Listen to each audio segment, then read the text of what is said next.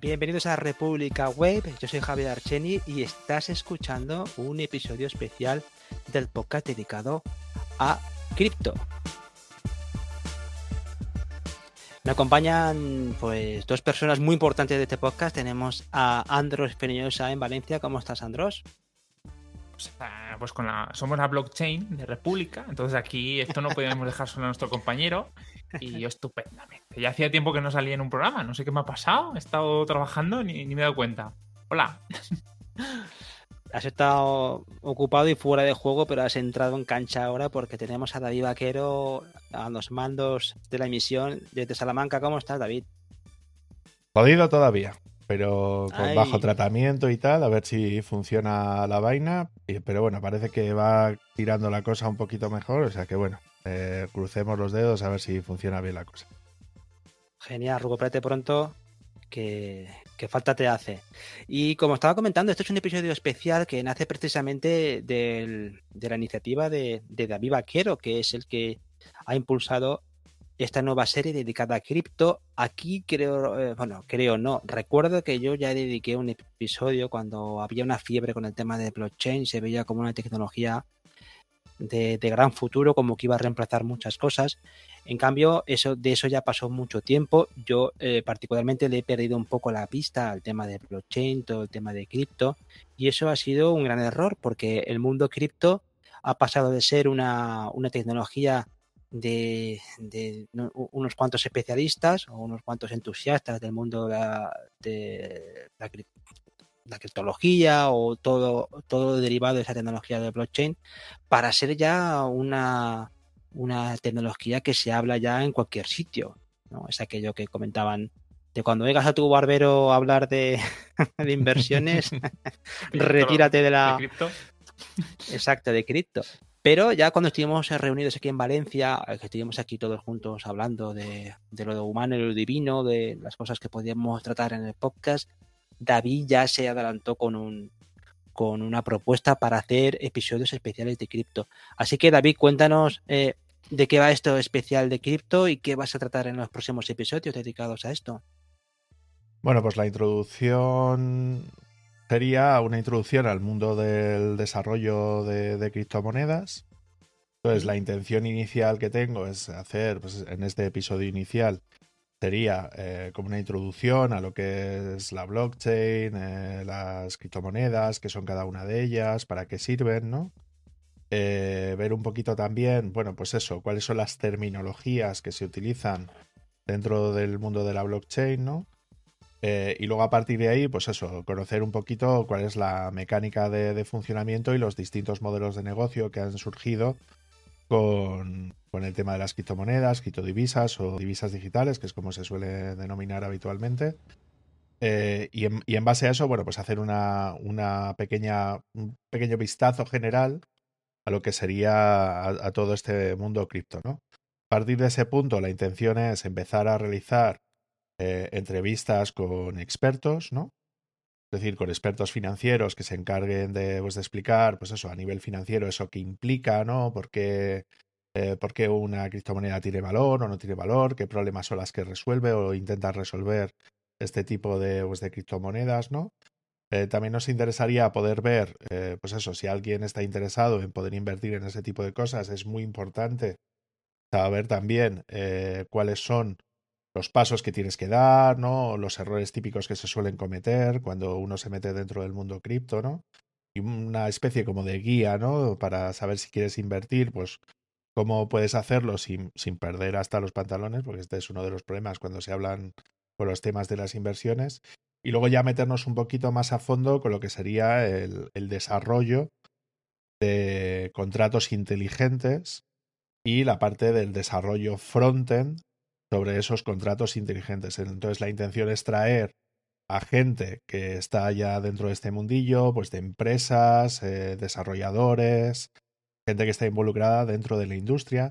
Ya tengo mm, algunas personas pensadas, ¿no? O, poder moverlas. Eh, y algunos contactos ya movidos al respecto, pero la idea es que la gente eh, a través de esta serie sepa informarse de qué son las criptomonedas, qué es la blockchain, ¿no?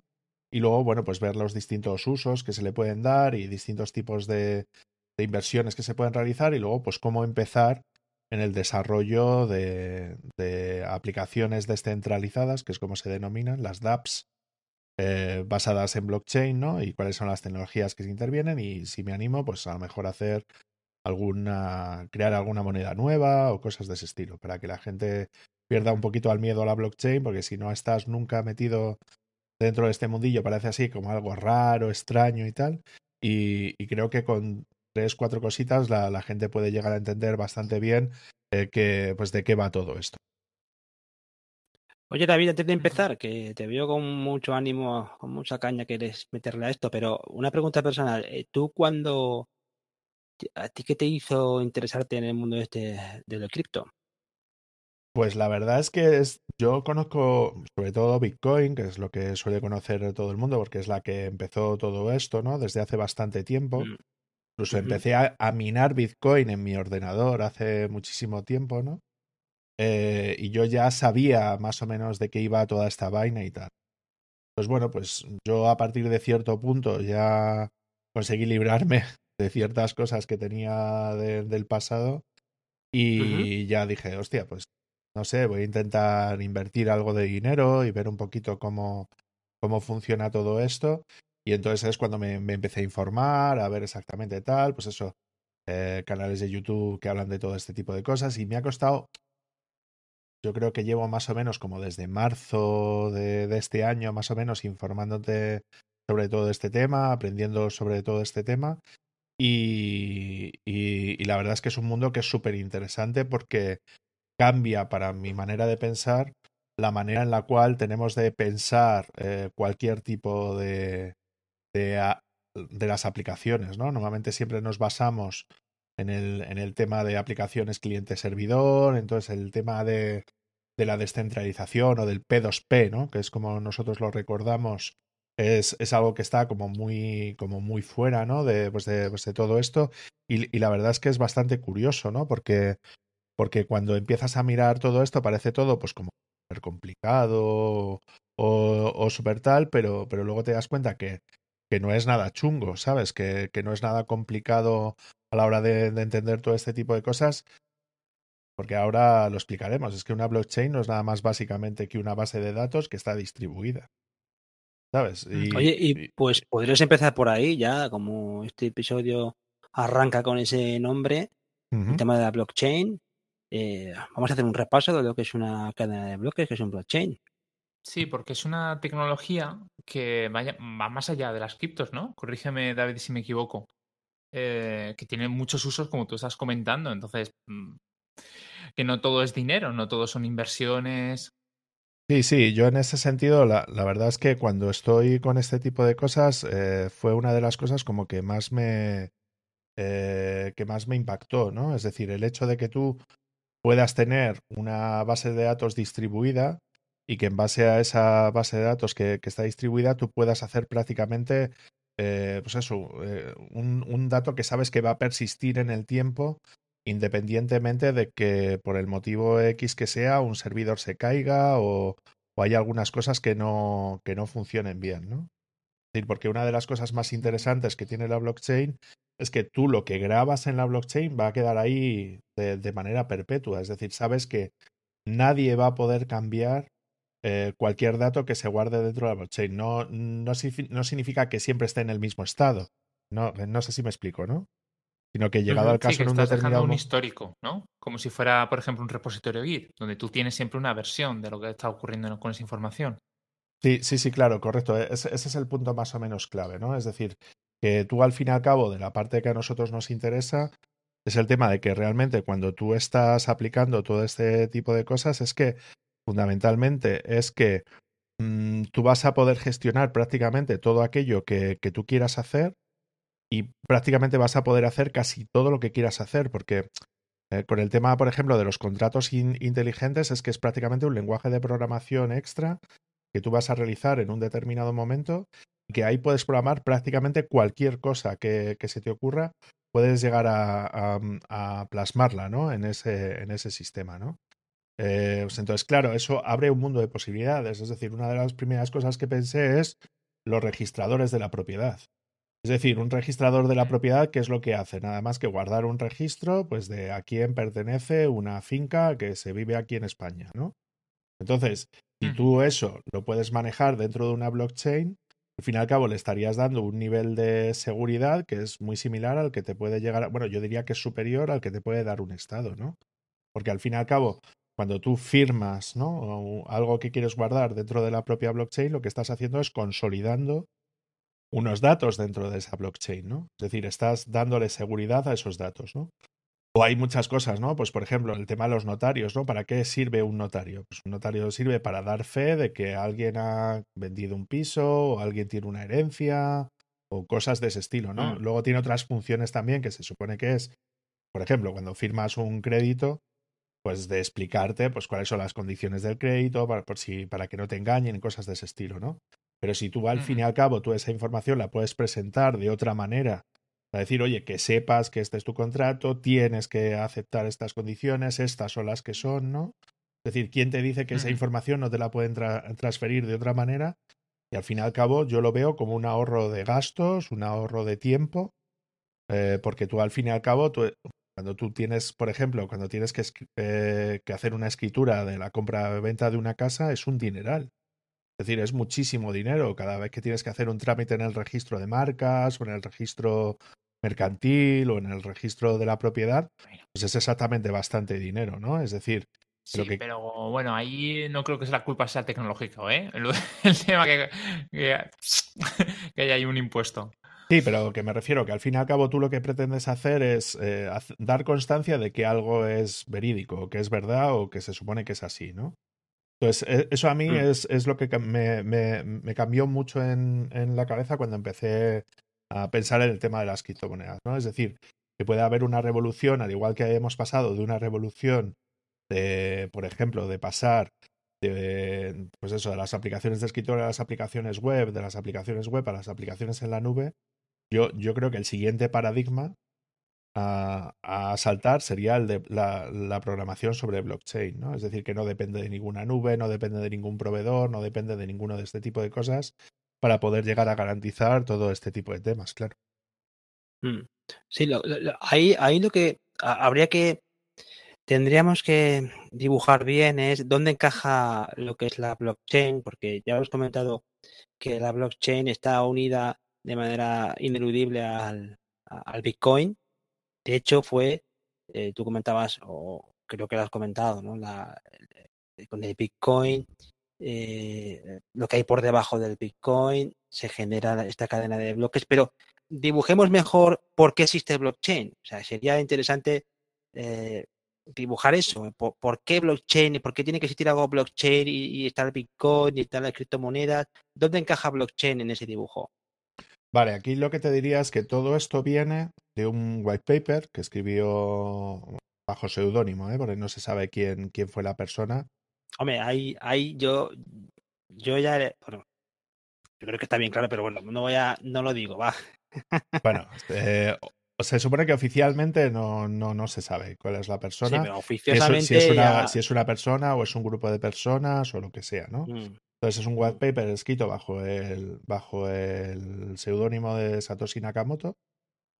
eh, que, es, eh, que es la persona que se supone que, que, lo escribe, ¿no? Donde describe qué es lo que quiere conseguir con Bitcoin y cuáles son los principios que, que, rigen todo esto, ¿no? Entonces, la blockchain no es nada más que la juntar piezas, ¿no? De distintas tecnologías que se involucran dentro de todo esto, ¿no? Entonces, por un lado tendríamos lo que sería la criptografía, es decir, la criptografía clásica, eh, que lo que intenta hacer al fin y al cabo es eh, que alguien pueda llegar a firmar a transferir mensajes de manera encriptada o cifrada, como lo queráis ver, ¿no?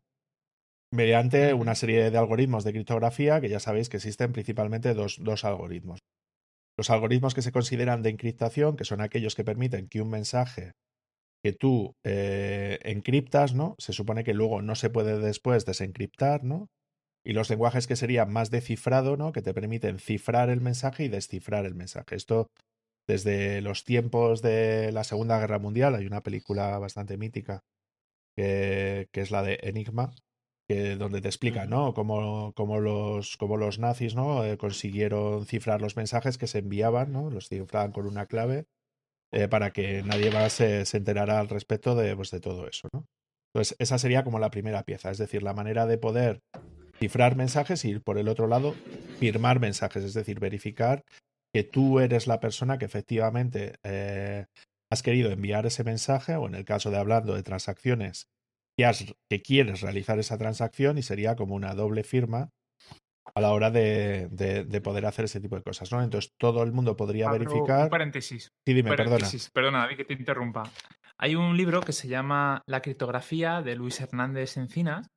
Está muy bien porque es muy, muy cortito, tiene, tiene 100 páginas y explica toda la historia de la, de la criptografía.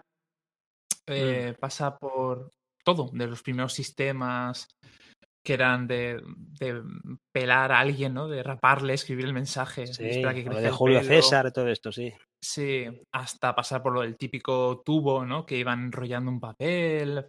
Bueno, eh, y cómo ha ido evolucionando hasta llegar a la informática, a la máquina Enigma, cómo, cómo consiguieron descifrarla, cómo contraatacaron. es muy, muy interesante, ilustrativo, y habla de los principales eh, algoritmos que utilizamos en la actualidad.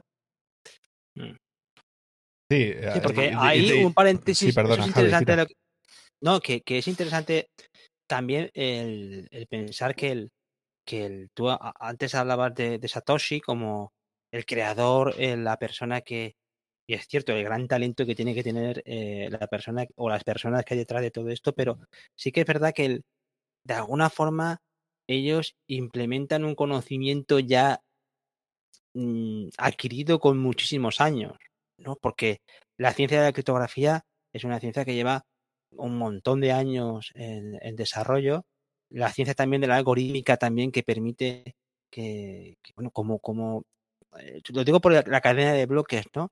Que a nivel matemático o a nivel de computación, eso ya tiene un nombre. O sea, e, él lo que hizo fue aplicar un conocimiento que ya existía y la genialidad fue como, como un implementó, por así decirlo, ¿no? Como cómo esa persona logró encontrar la fórmula para que todo tuviera sentido en la solución que él creó.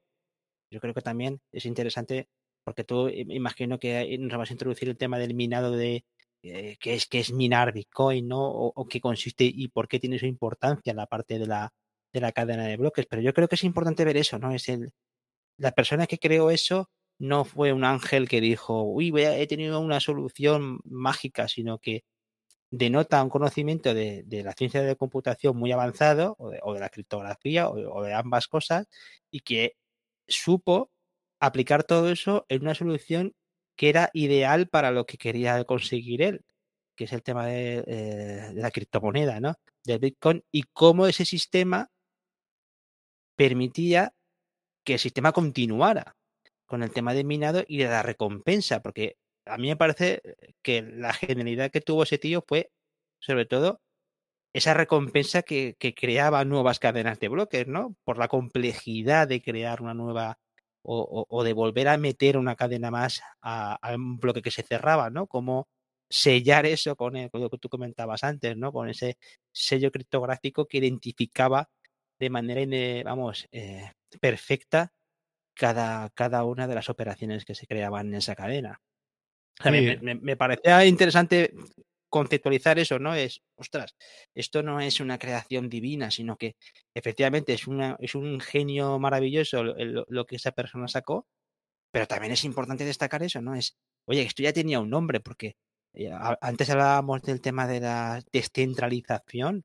Nosotros cuando eh, en, los, eh, en los principios de los 2000 utilizábamos esas redes P2P para descargar ficheros y todo esto, también utilizábamos mucho esa, esa tecnología descentralizada o lo que comentaba antes Andros con el tema de, Git, que no deja de ser un, ingenio maravilloso de descentralización, ¿no? De la de, de alguna forma eliminar a ese punto central que es el que de la jerarquía eh, por lo menos eh, hace que, que, que, sea tan difícil salirse de un sistema, ¿no? sino que el sistema sea más distribuido, que sea descentralizado. Yo creo que ese es un comentario que me gustaría hacer. Ostras, pues cuando, cuando he leído también sobre el tema, yo también caía en esa, caí en la cuenta de no, no es una invención maravillosa de, este hombre, sino que, o de esas personas, sino que son, son científicos que aplican un conocimiento o, o, o una solución a algo que ellos están intentando solucionar, pero que ellos ya aplican cosas que ya existían, o por lo menos gente que ya estuvo pensando en eso. Y eso me parece muy importante. ¿sabes? Que no es un gran invento que sale de la nada, sino que como muchas cosas es un avance en eh, la aplicación de ciencia que ya alguien ha conseguido eh, desarrollar. Sí, no sé si estás de acuerdo en esa sí, sí, sí, para todo. O sea, yo lo que te quería decir es que era una combinación de tecnologías. Es decir, Mm, nosotros ya sabíamos lo que era las, la criptografía. Por otro lado estaría la, la parte de las redes P2P, es decir, de las redes distribuidas, ¿no? De, de Eso información, es. donde ya Exacto. conocíamos varios, ¿no? Luego estaría el concepto de, de, de blockchain, ¿no? Es decir, que es el que nos permitiría eh, que se vayan enganchando. Voy, voy a intentar compartir la pantalla por aquí con vosotros para que lo veamos un poquito y para que la gente que nos vea en YouTube, pero voy a intentar explicar más o menos de, de qué va esto, ¿no? O sea, al fin y al cabo se habla de blockchain porque se habla de bloques, ¿no? Es decir, los bloques que nosotros gestionamos, que son los bloques que, por ejemplo, en el caso de blockchain, lo que almacenan son las transacciones que se van a mm, realizar. Es decir, prácticamente lo que se intenta hacer es guardar los intercambios de dinero. Es decir, es como si fuera básicamente el, el- el libro de contabilidad de, de Sí, un un libro banco, mayor, ¿no? un libro mayor. Sí, El es- libro mayor, eso es. Entonces sería como un, mayor. un- un libro mayor de, pues eso, un libro de cuentas de un banco. La única diferencia es eso, que en vez de que esté eso está guardado específicamente en el servidor del banco o en el servidor de la, de la, de la oficina, ¿no? O en un servidor central que tienen en Madrid o donde sea, ¿no? Pues esto está guardado en una base de datos distribuida, ¿no? Entonces, ¿qué, ¿cuál es la información que está en cada bloque? Bueno, pues la información que está en cada bloque aparte de un identificativo, ¿no? Que se utiliza para identificar ese bloque, lo que se guardan prácticamente son, pues eso, las, la- las, las transacciones, ¿no? Que, que tú estás realizando, ¿no? Entonces sería, pues Pepito le ha mandado a fulanito tantos Bitcoin, ¿no? O, mm, fulanito le ha mandado tal a tal, ¿no? Entonces, es, es básicamente un, un intercambio de dinero, ¿no? ¿Qué es lo que hace la blockchain única en ese sentido, ¿no? Pues que tú dentro de cada bloque, aparte de poner, bueno, pues el, el tiempo que se realiza y todo lo demás, lo que guardas es el hash, es decir, el resumen, ¿no? Que se realiza del bloque anterior.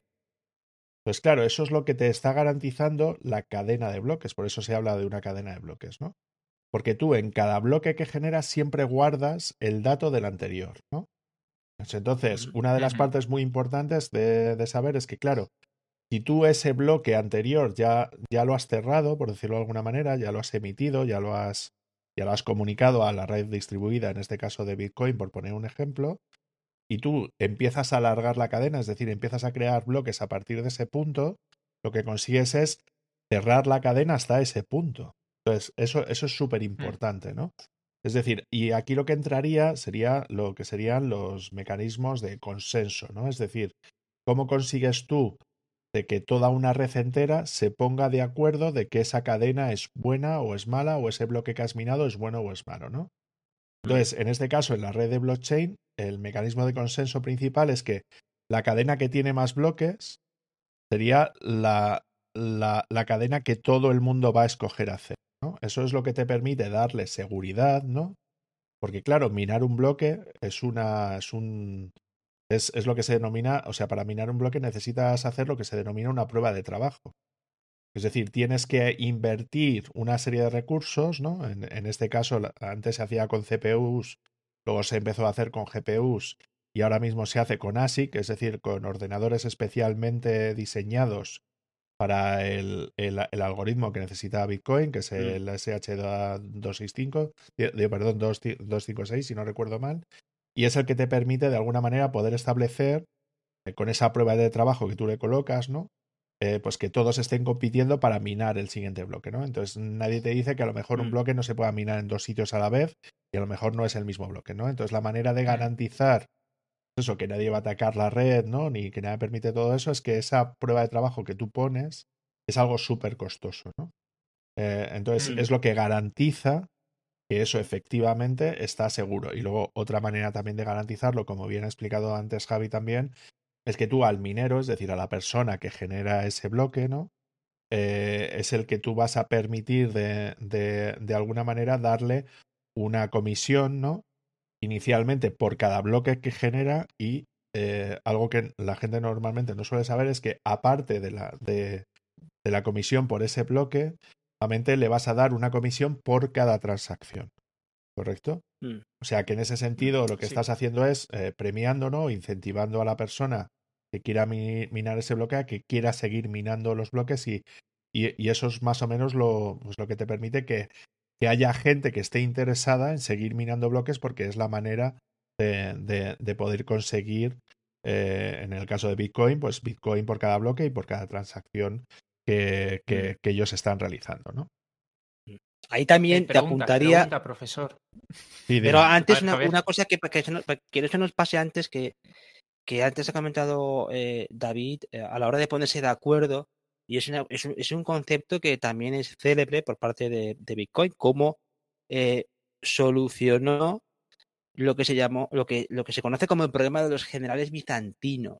Es una cosa que creo que David ha, ha comentado así como, como pones de acuerdo, ¿no? Tú lo comentabas así, Mm. y eso es una de las cosas que, que, que era realmente complicado en- en- eh, para el sistema que, eh, que planteaba Bitcoin o la solución que quería plantear Bitcoin.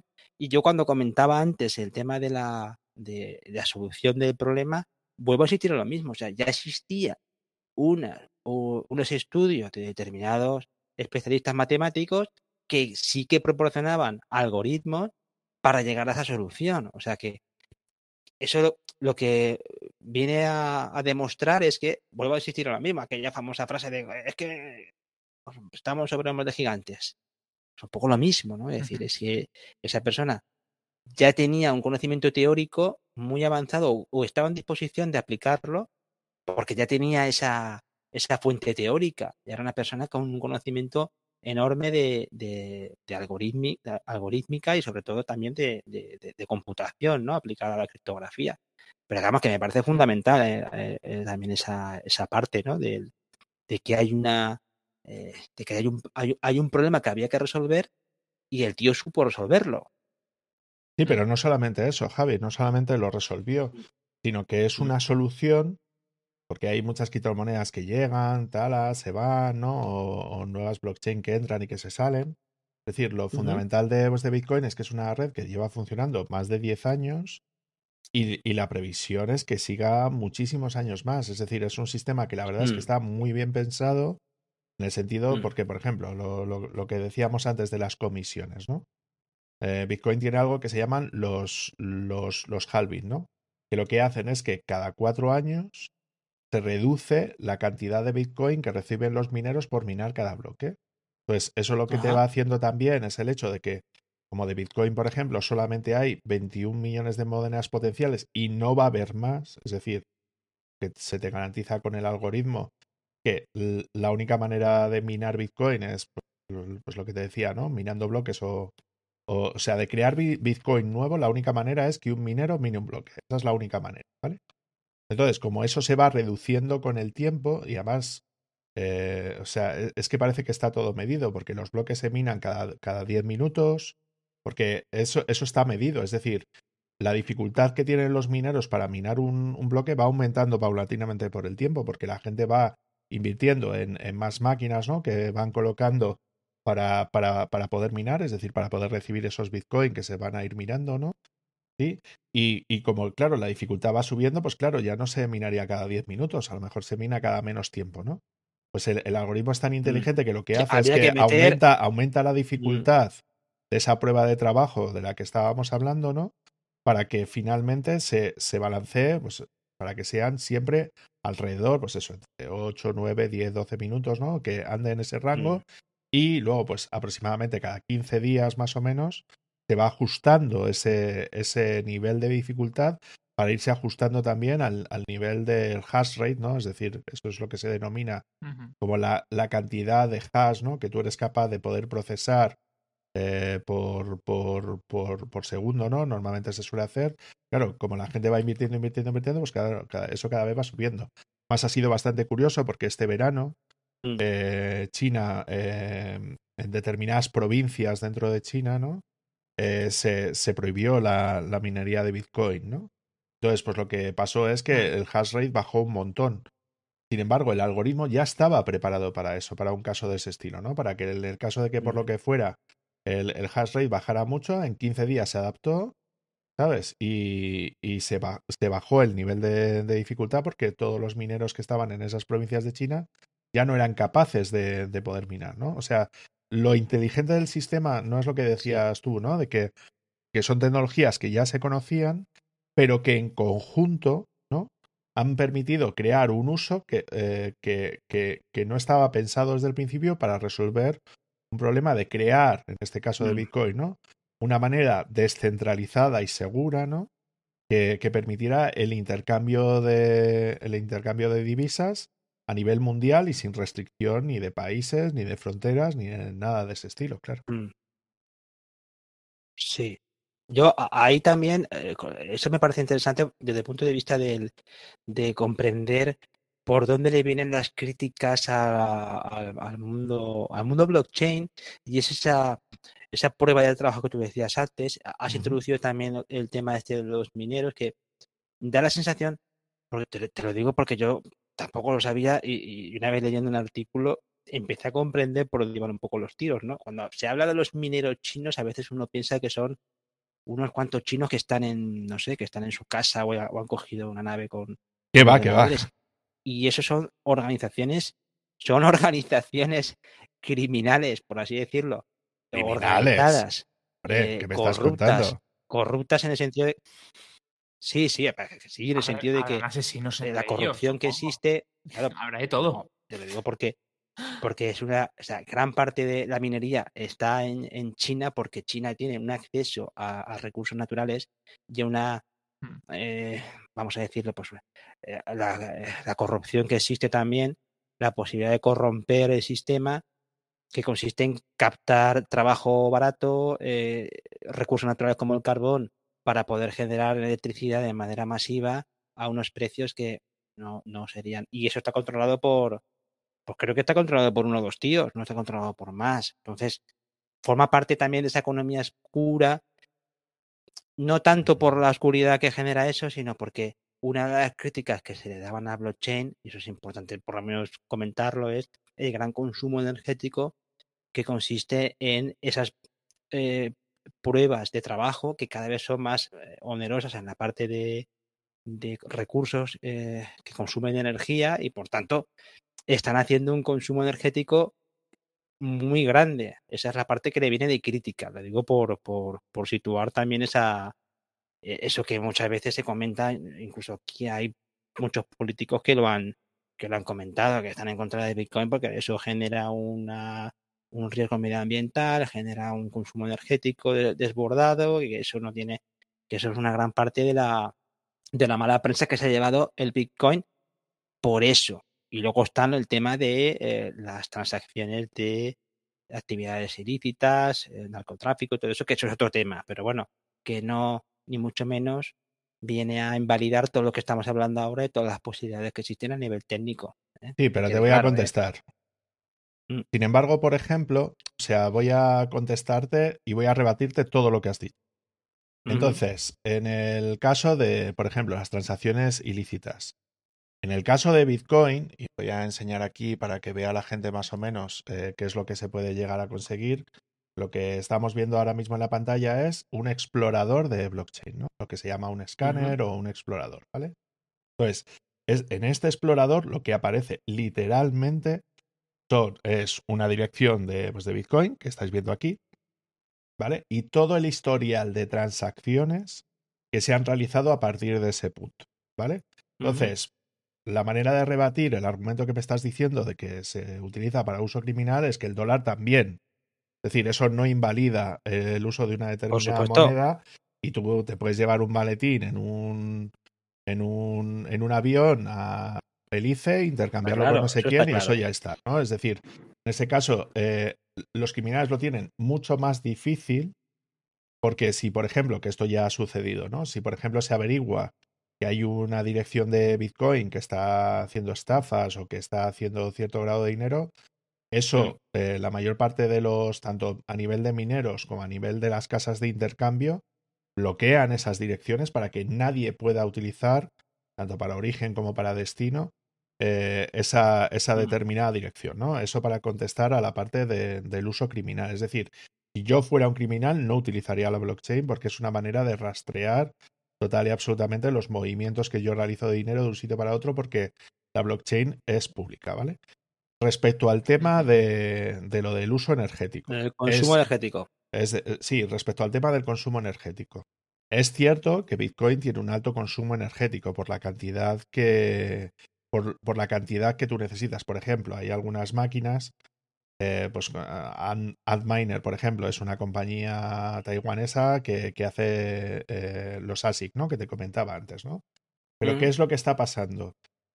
Que sí es cierto que el consumo energético sube, pero luego también entran términos de eficiencia. Es decir, a nivel de Bitcoin, eh, algo que reconoció el propio Elon Musk es que Bitcoin incentiva el uso de energías renovables para su minado, porque es una manera también de asegurarte que a lo largo del tiempo tu, el, tu coste energético va a ser igual a lo largo de mucho tiempo, ¿no? Entonces hay muchas empresas, por ejemplo, en Estados Unidos, que se están encargando de poder utilizar eh, fuentes renovables eh, como el sol, el viento o lo que sea, para poder establecerse. En el caso, por ejemplo, del Salvador, ellos están utilizando para minar Bitcoin que pone el gobierno de El Salvador energía geotermal, es decir, ellos tienen volcanes y tal en su, en su territorio y están utilizando esa energía para poder hacerlo. ¿no? Entonces, eh, eso para decirte que, por un lado, lo que son los ASIC cada vez son más eficientes energéticamente, ¿no? Y luego, por el otro lado, que la energía que se está utilizando o que se incentiva a utilizar con Bitcoin si eres un minero, eh, cada vez tiende a ser mucho más renovable. De hecho, en la última, en la última crisis que, que se ha tenido de, de, Bitcoin en verano, ¿no? Fue a costa de unas declaraciones de Elon Musk diciendo que Bitcoin, el gasto energético, tal, tal, tal. Pero en el mismo Elon Musk dijo eh, en Twitter a una pregunta de Jack Dorsey, no sé si lo conocéis, pues eh, el CEO de Twitter, ¿no? Que es un bitcoiner a saco, donde le dijo, sí, ya, pero es que incentiva el uso de energías renovables y, y, lo más dijo true. Dijo, sí, sí, eso, es, eso no lo voy a negar, ¿no? Respecto al tema de las organizaciones que minan Bitcoin, ¿vale? Hombre, si tú estás funcionando en un determinado país, que estoy de acuerdo contigo, que en el caso de, en el caso de China, hasta, hasta este verano, ¿eh? hasta este verano tenía un peso mm, bastante mm, sí. importante, del 30 o el 40% mm. del hash rate global de, pues, de Bitcoin. A día de hoy eso ya no es así. Es decir, la mayor parte de las empresas chinas se han migrado o bien a Pakistán o bien a Estados Unidos, ¿no? Entonces, creo que a día de hoy Estados Unidos es el país con más empresas radicadas y hash rate colocado de todo el mundo. Y yo no me puedo creer que esas empresas sean criminales y estén trabajando en Estados Unidos bajo la jurisdicción de Estados Unidos. Entonces, creo que el argumento de criminal, creo que mm, a día de hoy, creo que no tiene lógica. El, argumento del uso por parte de criminales creo que no tiene sentido por lo que te he estado diciendo, porque las transacciones prácticamente son traceables todas y lo que te decía, se bloquean esas direcciones dentro del protocolo para que no se puedan utilizar. Y el tema del consumo energético, si bien es cierto que Bitcoin tiene un alto consumo energético, si lo comparas con lo que intenta sustituir, es decir, Bitcoin lo que intenta sustituir es el sistema financiero global. Entonces, sí hay estudios que lo que dicen es que si tú sumas eh, el gasto energético, tanto de la extracción de oro, ¿no? Porque Bitcoin se compara mucho con el oro, tanto con uh -huh. el uso que hacen las grandes compañías financieras a nivel global, el, ga el, gasto actual de Bitcoin es muy inferior, como en, del orden del mínimo tres, cuatro veces inferior. ¿Qué es lo que quiero uh -huh. decir? Que en este caso, Bitcoin como tal, en esos tres puntos que tú me has dicho, creo que, que a día de hoy no, no es aplicable a Bitcoin. Hablando de otras blockchain, vamos a hablar de otras blockchain. En el caso, por ejemplo, vale. la, la, la, siguiente, que sería Ethereum, ¿no? Eh, justo está cambiando el modelo de prueba de trabajo ¿vale? A un, a un modelo de prueba de participación, ¿correcto? Es decir, que tú en vez de tener una máquina minando, lo que vas a hacer es que tú almacenas eh, Ethereum en este caso y según el Ethereum que tengas eh, bloqueado, vas a poder eh, colocar un nodo, un, nodo dentro de la red que va a hacer exactamente el mismo proceso de minado que se haría con el tema de, Bitcoin a la hora de verificar bloques o validar bloques. ¿no? Entonces, en este caso, ese uso concreto de, de prueba de participación respecto a gasto energético, ¿no? Respecto a Bitcoin, sí es una mejora notable porque o sea, no, es miles de veces menos costoso que hacer ese tipo de cosas. ¿Cuál es el problema de mm. todo esto, no? El problema real es que tú, cuando estás planteando una red descentralizada de, pues, de pagos, lo que tienes básicamente es un, un, problema que es lo que se denomina el trilema de la escalabilidad, ¿vale? Donde tú tienes que escoger. perdona, perdona. que te interrumpa. Por, por dar un poco también de, de, cambiar un poco, también romper tanta, tanta teoría de golpe. Simplemente os quiero contar una anécdota eh, que la leí en el hacker.net. Es un foro que está muy bien por temas de, seguridad. Y hablan justamente sobre el tema energético. Em, descubrieron en un pueblecito en Rusia de que es, que parece de broma, parece de chiste, pero eh, descubrieron que había un sitio, una, una, casita que hacía un montón de ruido. Y los vecinos em, estaban todo el año quejándose de que se hacía mucho ruido, mucho ruido, mucho ruido. Y la policía entró y se encontró un montón de ordenadores, un montón de ventiladores y una máquina, ojo al dato, que extraía gas del suelo, lo convertía en energía en un generador y alimentaba esos ordenadores. O sea, lo que había ocurrido es que estas personas habían descubierto una grieta de gas y ojo a quien se le ocurrió al listo decir, oye, ¿y si minamos? o sea, ¿cómo, pasas de eso, no? a, bueno, y a creo que al final los detuvieron o algo, no, pero no creo que estuviera relacionado con el tema del minado, sino mm. supongo por el tema de los recursos naturales. A ver, en este caso es un tema claro, es, un uso indebido de los recursos naturales de un país, o sea, estamos hablando de algo relativamente gordo. Hmm. Y ahí lo que pasa es que sí que se detecta, ahí lo que eh.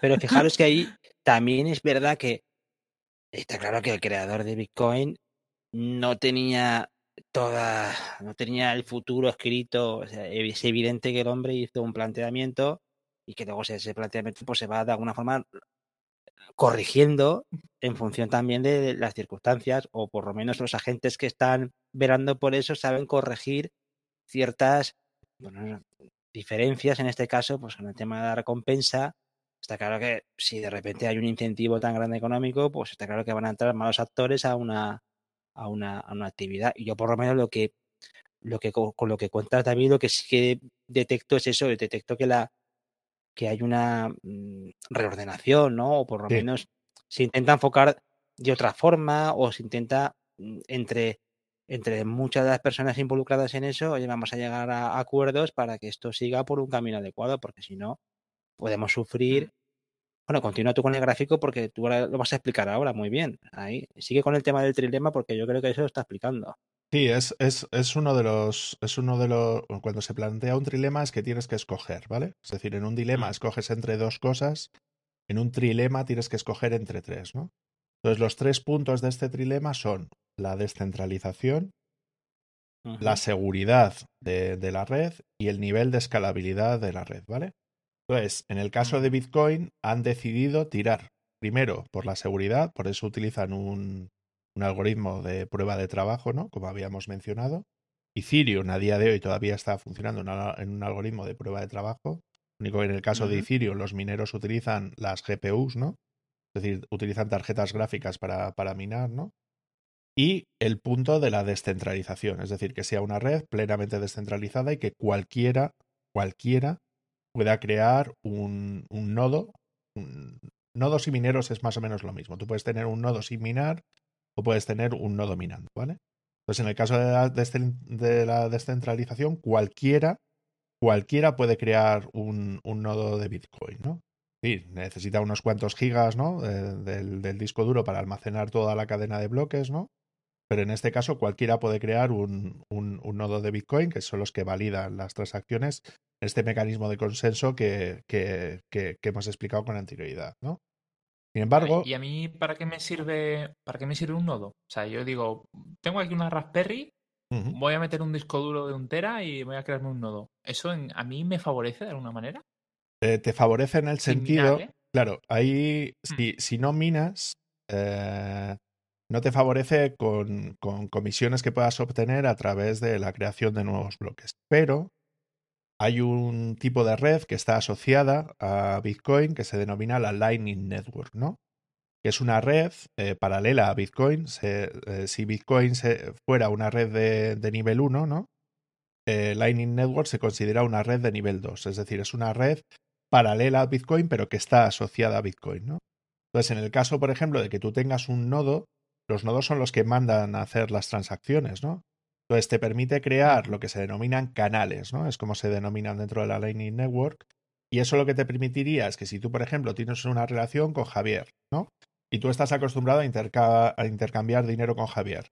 Pues Javier tiene un nodo y tú tienes otro, se establece ese canal de comunicación, se pone como un dinero de base, eso es lo que aparece en la blockchain de, de Bitcoin, y luego las transacciones que tú realizas entre, esos, entre esas dos direcciones de Bitcoin a través de ese canal prácticamente son casi, casi, casi a, a coste cero de transacción. O sea, son, son, son satoshis, que los satoshis son un, es, son seis ceros detrás del el uno de Bitcoin, ¿vale?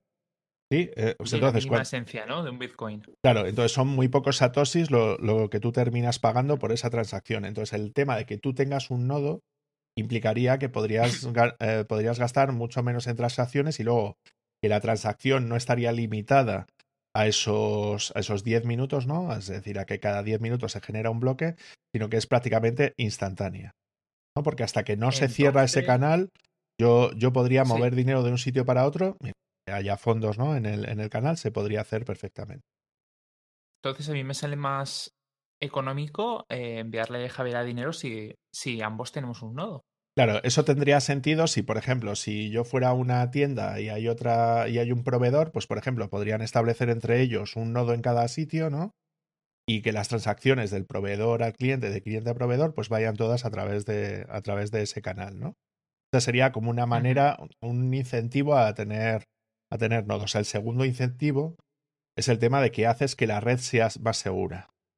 Entonces, claro, tú estás consiguiendo colocar un nodo más dentro de la red de Bitcoin y lo que estás estableciendo es que hay un validador más, es decir, que hay una persona más, ¿no? Dentro de esa red que permite validar esas transacciones para que esas transacciones o esa red sea más sólida o sea más, más segura, ¿no?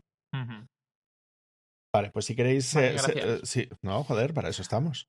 Bueno, entonces, eh, si queréis, sigo con el diagrama, ¿vale? Entonces, el, el punto flaco que tiene Bitcoin, que sería la escalabilidad, gracias a la Lightning Network podría intentar resolverse, ¿no? O es una manera de, de, poder resolverlo. Pero la mayor parte de la gente, o sea, no hay un nivel de implantación muy grande de la Lightning Network, al menos a, día de hoy.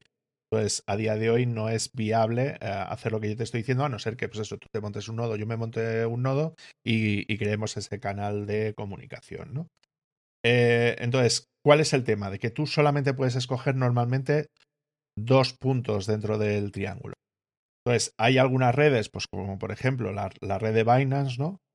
Eh, es una red que es segura, ¿vale? Es decir, que funciona guay, que es súper escalable, que funciona guay, pero sin embargo es una red muy centralizada. Es decir, prácticamente que controla uno de los, uno de los exchanges más importantes o intercambios de casas de, casas de intercambio, que es que eh, ellos utilizan, se, denomina la Binance Smart Chain, ¿no? Que es como una derivación o una creación, ¿no? De, la, de la red de Ethereum, ¿no? Entonces, en un primer momento clonaron Ethereum tal cual y luego crearon como su propia blockchain, ¿no? Que es la Binance Smart Chain. Entonces, en, su caso, por ejemplo, la escalabilidad y la seguridad mm, mm, va guay y para pagos va estupenda. Una red que es súper barata, es decir, son céntimos de euro los que pagas por una transacción, cosa que, por ejemplo, en, en Bitcoin son de, pues, eh, varía mucho con el tiempo, ¿eh? pero podría ser que tú para transferir dinero de un sitio para otro podrías llegar a pagar entre 5 y 10 euros o 15 euros, por ejemplo, por cada transacción.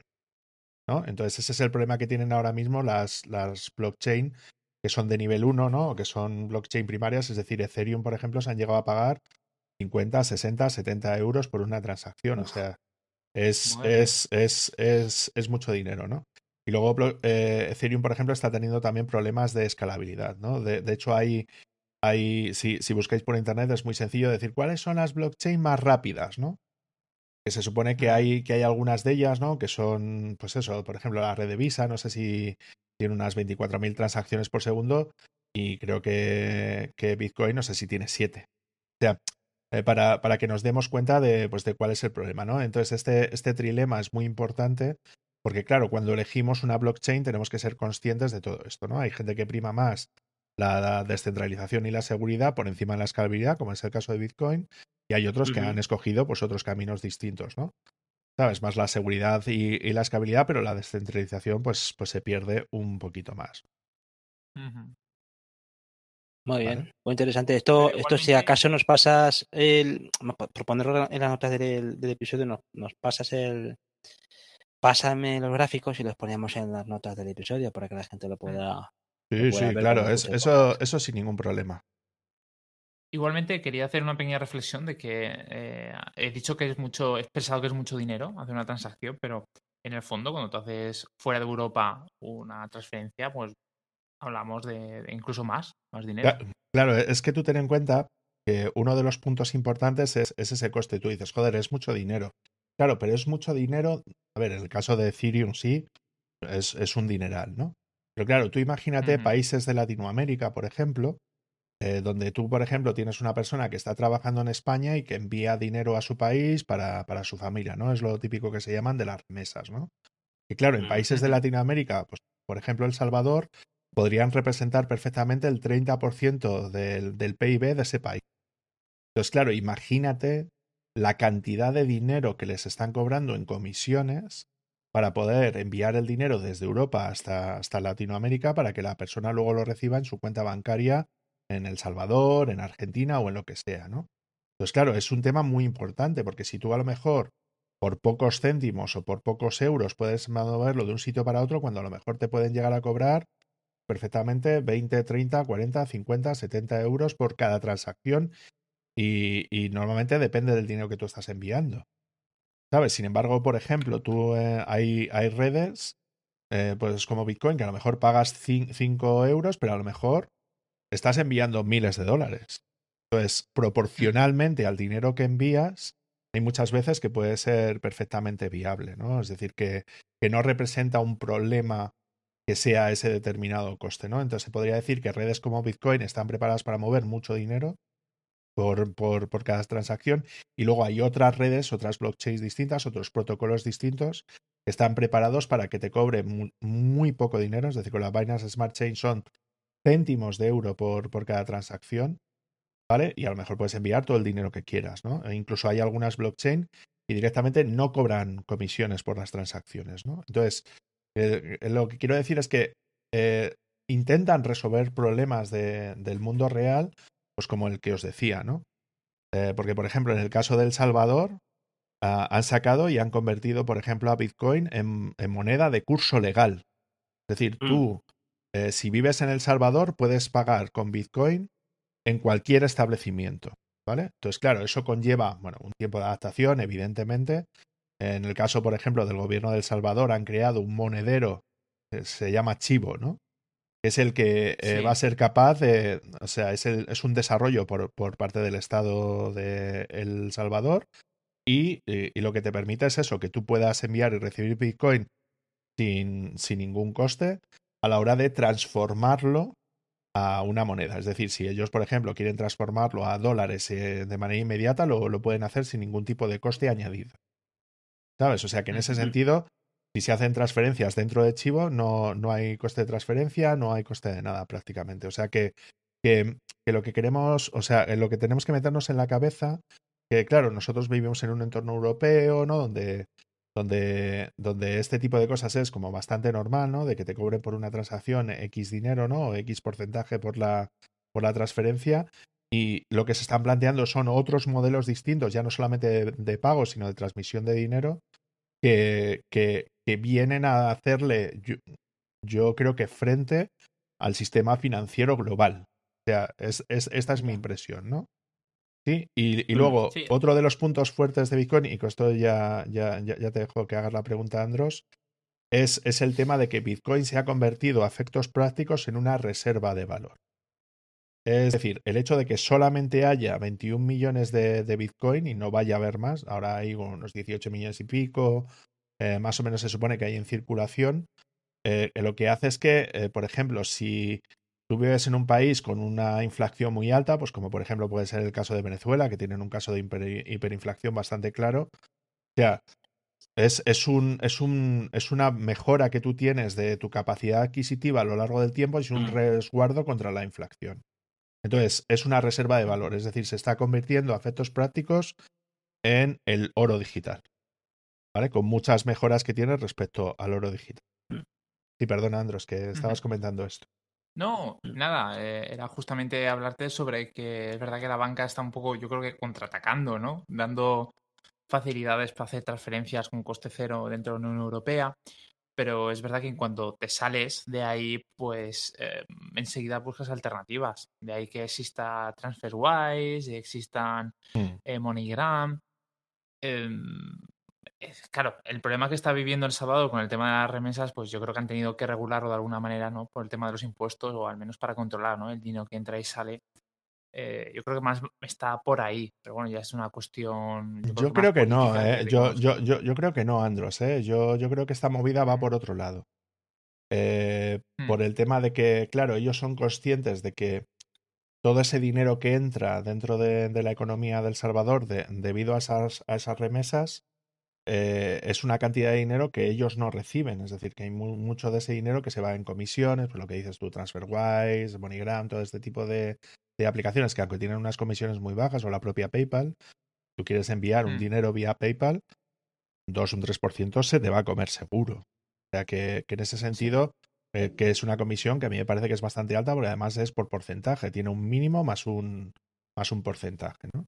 Entonces, claro, eh, lo, lo que tenemos que ver es que estamos transformando ese tipo de cosas. Y luego, la decisión política que ellos han tomado, por lo que yo sé, ¿no? Por lo que ellos, por lo que ellos han, han explicado, va con varias vías, ¿no? Uno, atraer inversión extranjera, es decir, si ellos son capaces de que mineros de Bitcoin vayan a minar Bitcoin a El Salvador, eh, ellos los impuestos se van a tener que seguir pagando exactamente igual, ¿no? Si tú estás allí y contratas a gente allí, estás haciendo una inversión productiva dentro del, dentro del país, ¿no? Y luego por el otro lado que, eh, que tú el impuesto lo podrás pagar en Bitcoin igual. ¿Sabes? O sea, eh, son, son varias medidas, ¿no? Es decir, en el caso de El Salvador es un país muy pequeño, de unos 6-7 millones de habitantes, pero ya se está hablando de otros países que pueden llegar a tomar esta misma, esta misma decisión en, en fin de intentar atraer ese, ese capital extranjero, ¿no? Eh, que invierta dentro del país, ¿no? O sea, eso a nivel de inversión. Es decir, es como cuando aquí se hace, pues eso, una inversión en una fábrica de coches, por poner un ejemplo, ¿sabes? Pues sería más o menos lo mismo, poner facilidades a la gente que quiera invertir dentro del país, ¿no? Oye, David, yo tengo una curiosidad. Esto que estamos hablando de, de- del tema del. Porque es que es ineludible que nos vayamos a- a- al tema de criptomonedas, sobre todo el tema de Bitcoin. Pero el blockchain, cuando hubo este. Vamos, que todo tenía el nombre de blockchain, todo el mundo le tenía que poner el blockchain a algo de la empresa para poder tener un producto atractivo. ¿Dónde ves tú que el blockchain eh, ha evolucionado o ha tenido proyectos interesantes? Porque yo le he perdido un poco la pista. Tengo que, tengo que reconocer que el tema de los smart contracts todo eso sonó mucho, pero ¿en qué aplicaciones ves tú que el blockchain ha cuajado? Pues yo te diría que vamos a distinguir dos grupos principales de criptomonedas, ¿no? Por un lado está Bitcoin, que es el que te digo que se ha convertido eh, básicamente en una reserva de valor para a, ni- a nivel global de otro tipo de, de- de monedas. Normalmente las monedas que no son Bitcoin y que son criptomonedas, ¿no? Que entran en, en este ámbito, ¿no? De las criptodivisas o de divisas digitales. Yo, yo crearía do- dos grupos. Una cosa es Bitcoin, que es un animal completamente distinto, que solamente sirve para lo que sirve, que son transferencias, tal, tal, tal, aunque hay gente que le está intentando meter eh, contratos inteligentes, ¿no? O estas capas de pagos, ¿no? Como es Lightning Network. de las altcoin o de las monedas alternativas, ¿no? Eh, entonces, yo te diría que dentro de ese mundo de las monedas alternativas, ahora mismo hay una batalla literal, ¿eh? por saber exactamente cuál es la moneda que va a tener eh, contratos inteligentes eh, con el máximo nivel de escalabilidad, seguridad y descentralización, ¿no? Entonces, yo, yo creo que en ese aspecto, eh, si os enseño por aquí, a ver, vamos a ir a, CoinMarketCap, ¿vale? Es una página donde podéis consultar las criptomonedas que, que están disponibles y tal. Es, es, una de las páginas principales, ¿no? Que se utilizan para, para todo esto. Eh, si nos damos cuenta, las, las monedas que están en el, en el top 10, ¿no? Por decirlo de una manera, la primera sería Bitcoin, que en este momento tiene un nivel de capitalización de moneda, es decir, dinero que está guardado dentro, dentro, de, dentro de Bitcoin, llega a un billón europeo, un trillón americano de, capitalización. Es decir, el Bitcoin a día de hoy tiene el mismo valor que la economía entera española de un año. ¿Vale? Para, para, para que veamos comparativamente, ¿no? Eh, la segunda que tenemos es Ethereum, que es la siguiente que salió eh, y que es la alternativa que sí permite la creación de estos contratos inteligentes. La tercera sería Binance, eh, Binance Coin, ¿no? Es la que te digo que depende de un, de un exchange, es decir, de una casa de intercambio. En este caso es, es Binance, que si te, das cuenta es la tercera, ¿vale? Ya con una capitalización mucho más baja. Ethereum está ahora mismo en unos 440 mil millones de euros, ¿vale? Sin embargo, Binance Smart Chain está aproximadamente unos 75 mil millones, ¿no? La siguiente que está empezando a funcionar ahora porque acaban de meterle otra vez el tema de contratos inteligentes es Cardano, que la principal ventaja que tiene es eh, que las comisiones son súper bajas, muy, muy, muy, muy bajas, ¿vale?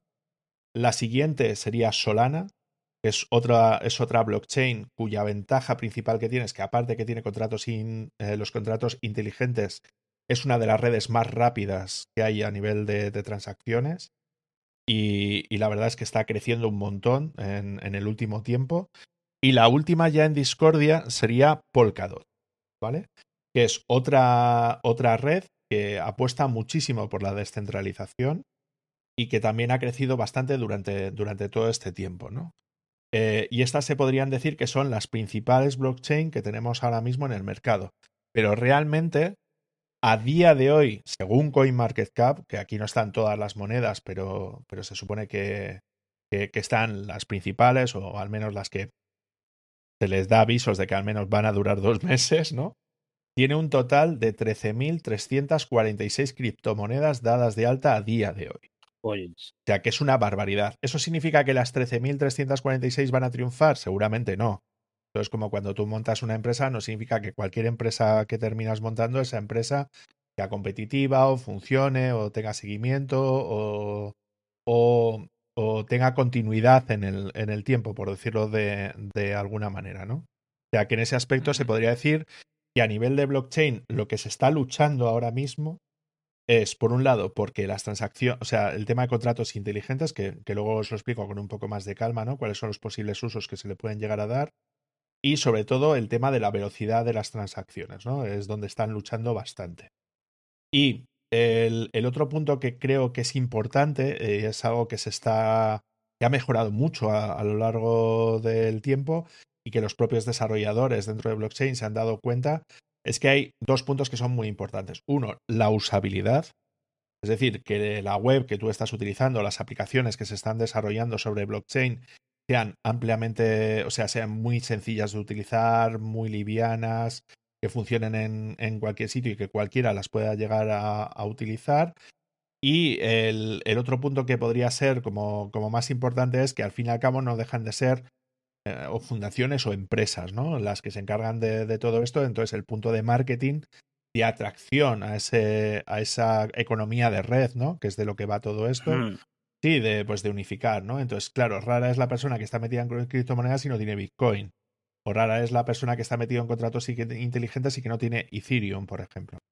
Entonces, claro, están luchando por ser la más rápida, la más usable, ¿no? Y que tenga el mayor número de usuarios, ¿no? Es decir, que lo que ha estado creciendo a lo largo de todo este tiempo y, lo que vienen a decir prácticamente todas las métricas, ¿no? Porque otra de las ventajas que tiene Bitcoin que no deja de ser una base de datos distribuida de la cual tú puedes extraer conocimiento, ¿no?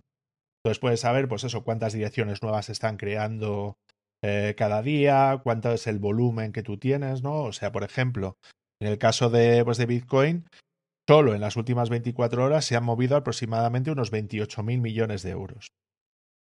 ¿no? Porque, porque son datos que tú puedes e extraer de la blockchain, ¿no? Es decir, de los, todos los bloques que se han minado a lo largo de las últimas 24 horas, cuánto dinero se ha movido de un lado para otro, ¿no? O sea, se puede hacer un seguimiento, cosa que tú en un banco tú no puedes hacer. O sea, tú no puedes saber cuál es el dinero que mueve un banco, cuál es el número de cuentas que tiene un banco, cuánto dinero mueve un banco al día, ¿no? O sea, cuántos son los préstamos que da un banco, a qué interés. O sea, tú eso no lo puedes saber, ¿no? Sin embargo, en una blockchain es algo que tú sí puedes saber y mm. que puedes hacer todo ese tipo de cosas. Eh, breve mención a lo que se consideran las stable coins, ¿no? las monedas estables, que normalmente son monedas asociadas a una moneda fiat. Es decir, por ejemplo, la moneda stablecoin más utilizada en, todo el mundo es Tether, ¿no? Que es USDT, que es el, que es el acrónimo, ¿no? Que se utiliza en, en todos los lados, que mantiene una paridad eh, uno a uno con el dólar. ¿Vale? Se, supone que la compañía que emite esos, esos Tether, ¿no? Lo que hace es que él siempre va a mantener la misma cantidad de Tether que de dólares que ellos manejan. Eh, y eso lo, lo, tienen que ir balanceando uh -huh. con, con, el tiempo, ¿no? Es decir, si alguien crea un millón de Tether es porque, eh, porque la empresa Tether ha comprado un millón de dólares. O tiene un millón de dólares dentro de sus activos, ¿no? A la hora de, de hacer es, ese tipo de cosas. Y como esas hay, pues bastantes monedas, ¿no? Eh, por ejemplo, Binance, que es uno de los exchanges más importantes, tiene su, propia moneda estable que es BUSD, ¿no? Binance USD, ¿no?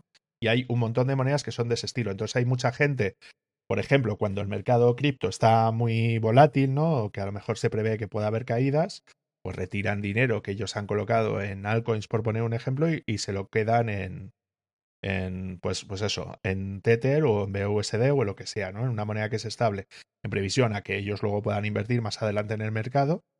Eh, ese dinero, pues eso, bien para especular o para invertir uh -huh. o, o, para lo que sea, ¿no? Vale. Queda, Muy interesante. Y comentabas el tema de los contratos inteligentes, ahí donde encajan. Claro, lo del tema sí. de los contratos. Mira, comenta muchas cosas, la verdad es que son muchos términos. Sí, sí, que, eh, por, eh, por, eso creo que es muy importante que la gente conozca todos estos términos, porque es lo básico para, para que te puedas mover dentro del mundo de las criptomonedas, ¿vale? Entonces, en este caso, el, la, sí, es que la... eso también es lo que te quería preguntar yo antes. Perdona que te corté, eh, David. También uh -huh. es un poco la pregunta que, que planea sobre todo esto, ¿no? Alguien que se sienta interesado, pues, ha oído sirenas con respecto a esto o siente uh -huh. interés. Eh, ¿qué debería saber esa persona para empezar? O, sea, o, o, o qué recurso o qué, qué, ideas clave debería conocer para iniciarse. Lo que estamos hablando de aquí sería uh -huh. lo, lo, que él debería entender para, para, empezar a operar. O se debería dirigir a, una, a un servicio o a alguien que de alguna forma le gestionara todo eso sin tantas preocupaciones, ¿cuál sería el, el, encaje de esa persona? Claro, aquí lo que primero tienes que saber es que tú al fin y al cabo eh, puedes querer funcionar como funcionas con un banco, que eso sería lo que se llama CEFI o finanzas centralizadas, ¿no? Es decir, que en este uh -huh. caso es abrirte una cuenta en un exchange o en una casa de, de intercambio de criptomonedas, tú te das uh -huh. de alta y él te va a crear, ¿no? Lo que serían las direcciones, ¿no? Pues por ejemplo, si te das de alta en Binance, por poner un ejemplo, pues él te crea una dirección de Bitcoin y tú a partir de ese momento puedes eh, comprar Bitcoin o mover Bitcoin a, cualquier sitio, ¿no? Eso es lo que sería la parte de CEFI. Entonces, eh, eso sería una manera de poder hacerlo. La otra manera de hacerlo es lo que se llama DeFi o finanzas descentralizadas.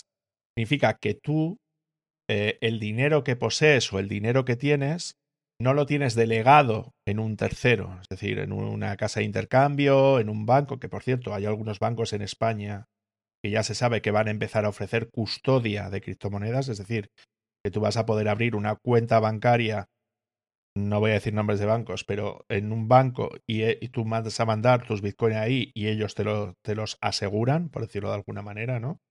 Eso sería la, la parte de CEFI, ¿no? Finanzas centralizadas.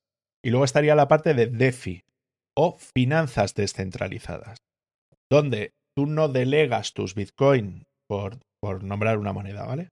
A un exchange o a, un, o a una empresa, ¿no? O a una función o lo que sea, sino que tú eres el poseedor de tus llaves criptográficas que dan acceso a esa cuenta de Bitcoin, por poner un ejemplo, ¿no? Entonces, claro, yo lo primero que tendría que pensar es, vale, yo quiero meterme en este tema de lo de, de lo del tema de criptomonedas, ¿no? ¿Cuál sería el primer paso que tendría que dar? Bueno, pues el primer paso que tienes que dar sería realizar la compra de eh, la criptomoneda que tú quieres usar. Vamos a poner, por ejemplo, eh, Bitcoin, por poner un ejemplo, ¿no? Pues claro, tú en ese caso lo que tienes que hacer es transferir euros a un exchange, ¿vale? Que puede ser Binance, puede ser Coinbase o puede ser Kraken. Mm. ¿sí? Eh, normalmente se, hay dos maneras distintas, uno por, por, tarjeta bancaria, pero siempre te suelen cobrar una, una comisión, pues entre el 1,5, 2, 3%, ¿vale? Eh, por transferir el dinero, ¿vale? Ese, ese, sería como la primera paso. Claro, si puedes encontrar un exchange, pues por ejemplo, Kraken funciona muy bien, ¿no? Tú puedes enviar una transferencia SEPA, ¿no? Pues tú la envías desde tu banco hasta el exchange y así transfieres eh, lo que son los fondos. Vale. ¿Cuál es la ventaja o desventaja de cada método? Bueno, eh, lo, lo, lo, cuando lo haces con tarjeta de débito o de crédito, es inmediato. En el momento en el que tú pagas con la tarjeta de crédito, esos, esos euros ya están en el exchange de turno, ¿no? Eh, entonces es como muy inmediato, es decir, es cuando quieres mover rápido dinero porque quieres hacer alguna compra, pues porque te corre pista, ¿no? Porque crees que algo va a subir rápido y no quieres esperar los típicos dos o tres días a que la transacción sepa vaya, ¿vale? Eh, y cuando vas a hacer una transferencia SEPA, es decir, una transferencia bancaria, eso, lo típico que te dan, eh, pues eso, el número de cuenta al cual tienes que hacer, el nombre del destinatario, que es el banco X, que es el responsable, y siempre te dan algún tipo de codiguito, ¿no? Que, que tienes que poner de la transacción que tú quieres crear. Simplemente para que cuando tú envíes el dinero ellos sepan que eres tú el que, el que estás haciendo esa transferencia y se puedan Ah, asignarte a ti esos, esos fondos, ¿no? Entonces, lo bueno de las transferencias SEPA es que inicialmente deberían de ser gratuitas, ¿no? A mí mi banco aún así me sigue cobrando 0,60 por cada transferencia, pero eh, el dinero llega. El problema es eso, que tarda pues eso, unos dos o tres días. Ese sería como, como el primer paso, ¿no? Claro, ahí lo que os diría es que es muy importante la elección del exchange, ¿vale?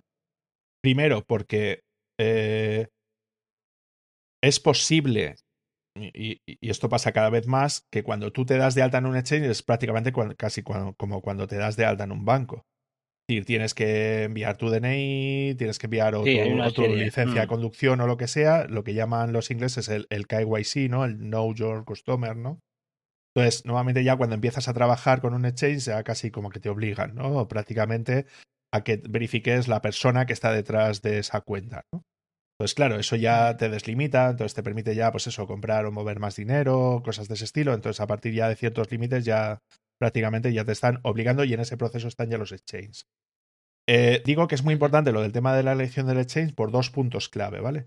Uno, porque es muy importante que ese exchange sea un exchange reconocido, es decir, que sea un exchange que realmente, eh, pues eso, mueva bastante dinero y que sea uno de los exchanges importantes. Pues yo lo que suelo decirle normalmente es que se vaya a la página de, de CoinMarketCap y que vea cuáles son los exchanges principales. No solamente por volumen de negocio, sino también por la seguridad. Es decir, eh, por ejemplo, en, en CoinMarketCap si te dan como una puntuación o un score, ¿no? Donde te dicen cómo de seguro se supone que es un exchange en base a una puntuación. Por ejemplo, Binance tiene una puntuación de 9.8, ¿vale? Sin embargo, Coinbase tiene solamente del 8.8 por ejemplo, ¿no? ¿Por qué? Porque Binance, para intercambio o compra de criptomonedas, es el exchange más grande de todos. Es decir, por ejemplo, en las últimas 24 horas ha movido más de 35 mil millones de euros, ¿no? Y no hay ningún otro exchange en todo el mundo que, que, te haga ese tipo de cosas, ¿no? Entonces, elegir bien el exchange creo que es muy importante. Pues yo, por ejemplo, tengo cuenta en Binance, tengo cuenta en Coinbase y tengo cuenta en Kraken, ¿vale? Sea que en ese sentido son, pues en este caso estamos hablando de los seis, en, el top 6, ¿no? De los exchanges que tenemos disponibles dentro del mercado, ¿no? Y luego otro punto muy importante cuando elegimos un exchange es las comisiones que te cobran por la compra o intercambio o, permutas, que es como se llama, cuando cambias de una moneda a otra, ¿no? Entonces, en este caso, Binance, por ejemplo, es uno de los principales porque tiene prácticamente casi las comisiones más bajas que hay en el mercado porque solamente te cobra un 0,1% eh, por las transacciones.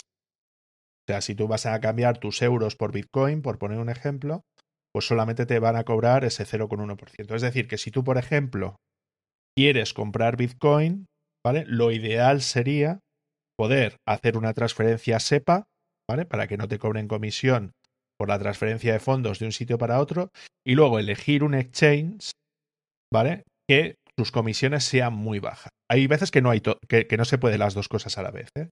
Es decir, por ejemplo, yo con Binance puedo enviar dinero con, con, tarjeta y puedo cobrar con tarjeta, no hay ningún problema. Pero ahora mismo tienen un problema donde no me permiten hacer transferencias SEPA, por ejemplo, ¿no? Sin embargo, Coinbase sí lo permite hacer y Kraken también. Sin embargo, las comisiones de Kraken o las comisiones de, sobre todo las comisiones de Coinbase son altísimas, pueden llegar a un 2 o un 3% de la, de la transacción por criptomonedas. Eh, entonces, claro, es muy importante eh, pues eso, que muevas dinero. Entonces, a lo mejor te puede interesar enviar la pasta por, por Binance eh, porque te cobra solamente un 1,8%, por ejemplo, cuando haces la transferencia con tarjeta, porque luego la comisión para comprar Bitcoin, por poner un ejemplo, es muy baja. Entonces, comparativamente, puede, ser un coste-beneficio que puede merecer la pena. En este caso, Kraken, como sí te permite enviar eh, si, te permite enviar transferencias SEPA y luego las comisiones no son muy altas, están por debajo del, del 1% normalmente, suelen ser un 0,35, 0,25, ¿vale? Entonces puede ser una buena opción si quieres empezar a abrirte una cuenta dentro de un exchange de, de, de, este estilo. Porque claro, nosotros a lo mejor hablamos de, pues eso, 100 euros, 1000 euros, una cosa así. Ahora imagínate que es muchísimo dinero.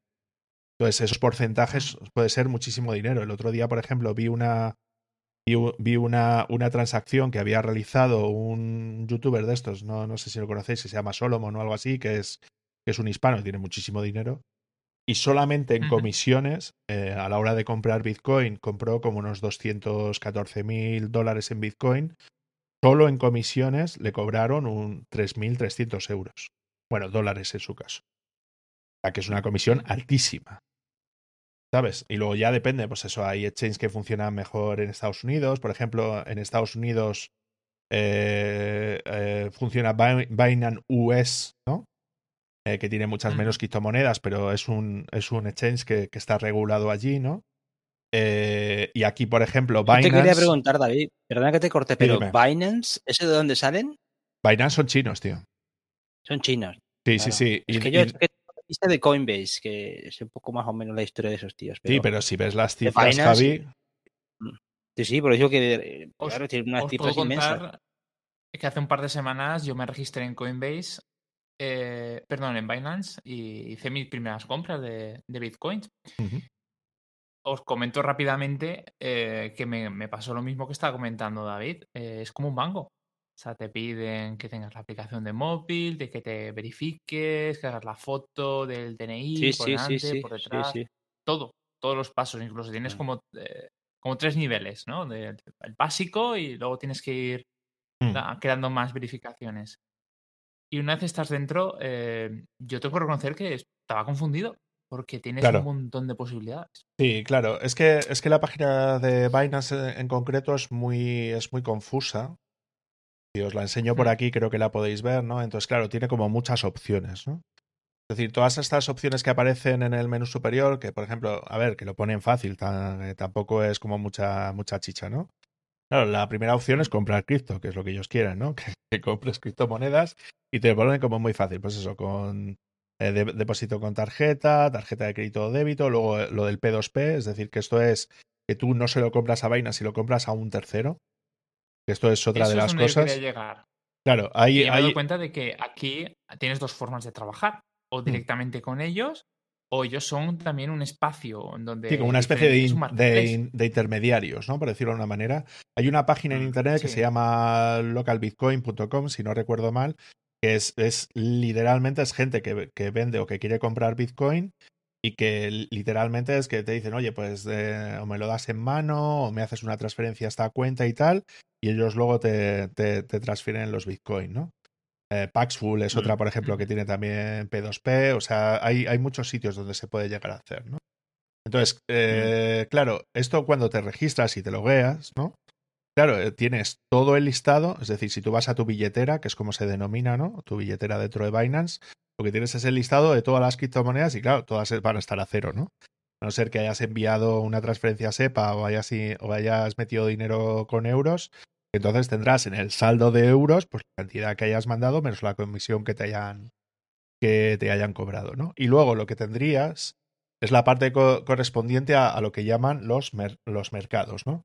¿Qué son los mercados? Los mercados son los intercambios entre distintas monedas que, que tú vayas a realizar en un determinado momento, ¿no?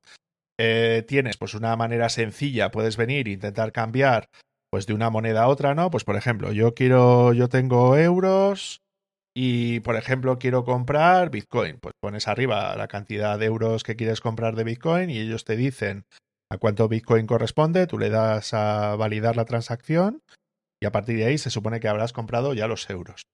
O, por ejemplo, Eso puede. Me llamó mucho la, atención, ¿eh? El tema de que hay mercados que necesitas un mínimo. Yo, yo no te compro, o sea, yo no te cambio euros por Bitcoin, sino, si no es a partir de 500 euros. no, hombre, en este caso creo que son unos 10 euros mínimos o algo así, lo, que se coloca, ¿no? Luego estaría la parte correspondiente de los mercados, ¿no? Donde tú aquí se supone que, pues, que buscarías eh, pues las monedas, ¿no? Que tú quieres conseguir. Por ejemplo, quiero conseguir Bitcoin, por, por poner un ejemplo, ¿no? Vale, pero yo lo, lo, quiero, lo quiero comprar con euros. Pues ponías eh, EUR, ¿no? E, euros por, por, por, por, BTC, ¿no? Entonces eso te tendría que dar el, el par, ¿no? Que se supone que tú tendrías puesto. ¿Sabes? Eso ya dependería de, pues, de lo que tú necesitas hacer. Yo aquí, pues no me salen. A ver, voy a poner BTC, BTC EUR. Mira. Eh, si tú buscas, por ejemplo, por BTC EUR, pues te saldría el, el par BTC contra el euro, ¿no? Entonces, eh, esto es una pantalla que puede ser un poco intimidante, sobre todo la, primera vez que entras, porque claro, te aparece mucho grafiquito, mucha historia, mucho tema, ¿no? Pero bueno, al fin y al cabo tú lo único que quieres es, normalmente en spot, que es lo que se refiere normalmente a compras de efectivo normales, o sea, no son futuros, no son opciones, no es tal, es decir, yo quiero comprar esta moneda, quiero darte esta moneda y me quiero y quiero que me des esta otra moneda, ¿no? Entonces, en este caso, yo, yo, por ejemplo, esto es lo que suelo utilizar habitualmente porque me he acostumbrado ya a ello, ¿no? Entonces, en este caso, tú lo que haces es que vas al par que necesitas, pues yo qué sé, quieres eso, comprar Bitcoin con euros, por poner un ejemplo, ¿no? Bueno, pues vas a esa página, en la parte de la derecha normalmente te aparece, eh, bueno, en la parte de la derecha o en la parte de abajo, esto ya dependiendo de la responsive web design, donde se supone que toque, pues tú decides si quieres comprar Bitcoin o si quieres vender Bitcoin, ¿no? Serían los dos tipos de órdenes que quieres hacer. Y luego ya a partir de ese punto, pues eh, tú lo que podrías hacer es eh, colocar, bueno, hay como distintos tipos de órdenes, ¿no? Pero lo más sencillo es ir a, una orden de market, donde tú directamente dices, quiero eh, con estos euros comprar Bitcoin. Y eso se ejecuta en el momento y sin ningún tipo de problemas. Luego tienen otro tipo de órdenes, pues como la orden limit, stop limit y tal, que son órdenes un poquito más avanzadas que se encargan normalmente para, pues eso, pues dice, oye, quiero comprar Bitcoin, pero cuando suba de este precio, cuando baje de este precio, ¿no? O, o, o quiero comprar si Bitcoin entra en este rango de precio, ¿no? Por ejemplo. O quiero comprar Bitcoin si baja por debajo de esto o si sube por encima de esto que son órdenes que se anulan. Esas son las órdenes OCO que, que, se llaman. ¿Vale? Pero bueno, eh, lo más sencillo es, es, es, lo que os comentaba antes. Es ir a la parte de convertir, tú eliges euros y compras Bitcoin, BNB o, o, la moneda que sea, ¿no? Y en este, en este caso, em, por ejemplo, en el caso de Binance, si tú tienes la moneda de, de Binance, normalmente tienes un descuento del 20% de la comisión que ellos te cobran. Por, por poner un ejemplo, es, es, aún más barata. Claro, usa su moneda, pues su moneda tiene más uso, tiene más valor, ¿no? porque tiene una utilidad, que esto es otra de las cosas, ¿no? Es decir, si Bitcoin es una moneda que es una reserva de valor, hay otras monedas que tienen una utilidad, ¿no? Entonces, en este caso, una de las utilidades, por ejemplo, de BNB es pagar la comisión. En el caso de Ethereum, el valor de Ethereum es la moneda de utilidad. Es decir, es eh, en, el, en, la moneda en la que se pagan las transacciones dentro de la red de Ethereum. Eso es lo que dentro de la terminología de la blockchain se denomina el gas. ¿Sabes? Es decir, la fee, la, la comisión que tú tienes que pagar para que esa transacción que tú quieras realizar, pues de compra, de venta, de un contrato inteligente o de lo que sea, sea, sea la que tú tengas hecho. ¿no? Entonces es eh, la utilidad de la comisión. Y por eso esa moneda tiene un precio. ¿Vale? Vale. Vale, eh, si queréis podemos continuar con el tema de las billeteras, ¿vale? Porque hemos mencionado los exchanges, ¿no? Que serían las casas de intercambio que nosotros tenemos donde se pueden realizar estos intercambios entre criptomonedas, ¿no? O desde fiat, es decir, desde euros, dólares o lo que sea, a una criptomoneda y viceversa, ¿no? Entonces, luego estaría lo que es la parte de las, de las billeteras, ¿vale? ¿Qué es una billetera? Una billetera es algo que tú compras y puedes poseer tú, ¿vale? Que te va a permitir que tú tengas el control de las llaves, es decir, de las claves criptográficas de tu dirección de Bitcoin o de lo que sea, ¿no? Entonces vamos a diferenciar que hay dos tipos de billeteras principales, ¿vale? Hay las billeteras frías y las billeteras calientes, ¿vale? Vamos a empezar por las, por las frías porque se van a entender mucho más, ¿no? ¿Qué es una billetera fría? Una billetera fría es una billetera donde tú tienes como un dispositivo, ¿vale? Eh, que lo puedes enganchar nuevamente por, por, por, USB o por algún tipo de otro mecanismo, Bluetooth o lo que sea, que te va a permitir poder almacenar las claves de tus direcciones, es decir, las claves de tus direcciones de Bitcoin, de tus direcciones de Ethereum o de lo que sea, ¿no? Eh, dentro de un dispositivo que controlas tú. Esto ya estaríamos en el entorno de las DeFi, de lo que os decía, ¿no? Las finanzas descentralizadas, donde no dependemos de un exchange centralizado, lo que sería, no dependemos de un banco, para, para, que, me, para que me entendáis con, con, el símil, sino que nosotros somos los propios poseedores de esa, de, esa billetera, ¿no? Entonces, hay principalmente dos que se pueden decir que son las dos principales o las dos que más o menos todo el mundo utiliza. Una es Trezor, que es una compañía que te, que te vende estas billeteras. Además, son billeteras que, no tienen un precio barato, entre comillas, ¿no? Es decir, la billetera más, más barata de Trezor en este momento, por ejemplo, son unos 64 euros. Claro. ¿Cuándo te decidirías gastar el dinero en hacer esto? Pues cuando ya tienes una cantidad de dinero más o menos respetable como un mecanismo de seguridad para tener tus Bitcoin seguros, tus Ethereum seguros o como lo mm. que tú quieras hacer, ¿no? Entonces, lo que pasa, David, que para aclarar un poco a la gente que nos escuche, es un dispositivo de, pues eso, como, no sé, como un lector de, de insulina, ¿no? Prácticamente una, es un lector físico. más que un lector sería un. o sea, es, es, como un pincho USB en el sentido de que. de, que, está conectado, que, está conectado a través de, de USB. Hay, hay, hay, otros que se utilizan con otros mecanismos, ¿vale? Pero lo más sencillo es por USB. Que normalmente tiene algún tipo de pantallita o algo donde puedes donde, pues eso, ahí es donde cuando la activas metes la clave, o cuando tú ahí validas transacciones, dices si sí o si no, ¿no? Cosas de ese estilo, ¿no? Sí, es un dispositivo físico en el que tú validas con código, pero puedes también con la huella dactilar o algo, o simplemente es con un pin o lo que sea. Normalmente sueles meter algún tipo de pin largo, ¿no? Como para poder validar la transacción respecto a lo que tú necesitas, ¿no? Sea, e, en ese sentido, a nivel de seguridad, la seguridad que se aplica aquí es eso, que tú tienes el dispositivo físico, es decir, que no es hackeable en el sentido que a no ser que tengan acceso al dispositivo físico y sepan tus, tus, claves de transacción, nadie va a poder utilizarlo, ¿vale? lo más habitual que se nos viene a la mente son los autenticator, ¿vale? Es decir, esos sistemas de doble verificación o doble factor, ¿no? Como las llaves, que estuvimos hablando ya de ellas en su momento, que tú o tienes la llave o no accedes al servicio, ¿no? Que esto también es una buena práctica. Es decir, activar estos servicios de doble autenticación, ¿no? two-factor authentication es, es, un must. O sea, tienes que hacerlo sí o sí en, en cualquier exchange o, en cualquier cosa que tú físico, El dispositivo físico tiene que estar conectado a la computadora. Sí, sí, correcto. Y luego el otro son los ledger, ¿vale? que otra vez son una especie de. Son como pinchos USB, para que me entendáis, con una pantallita, ¿vale? Que lo que va seleccionando es, pues, moneda, tal, no sé qué, tiene dos botoncitos, pues lo típico, para ir metiendo las pines o lo que sea a la hora de hacer las transacciones y, y todo el rollo y funciona más o menos de, más o menos de la misma manera, ¿no? O sea que en este aspecto son como dos billeteras que tú puedes asociar, ¿vale? Y estas son billeteras frías, es decir, son billeteras que tú lo que vas a hacer con ellas es guardarlo en una caja fuerte o donde tú quieras, ¿no? Para que nadie pueda llegar a hacerlo y ya está, ¿no?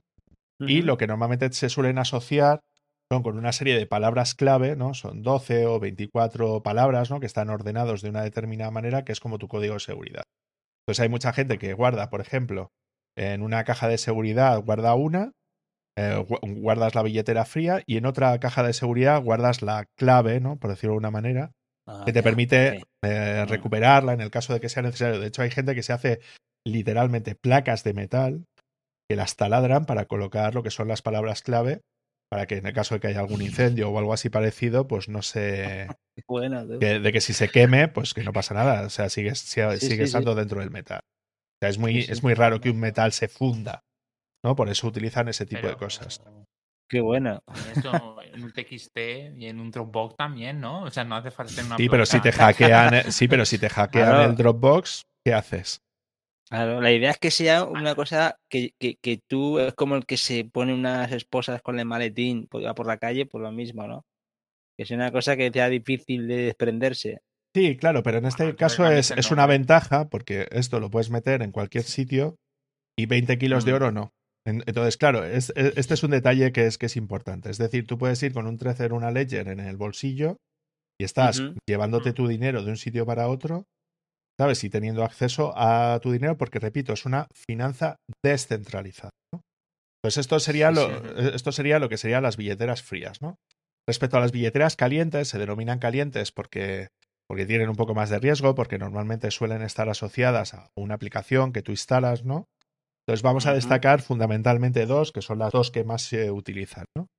En este caso tendríamos a, a Trust Wallet, ¿no? Trust Wallet, que es una aplicación que se instala en el móvil que te sirve también como, como billetera. Entonces tiene la ventaja de que no necesitas nada más.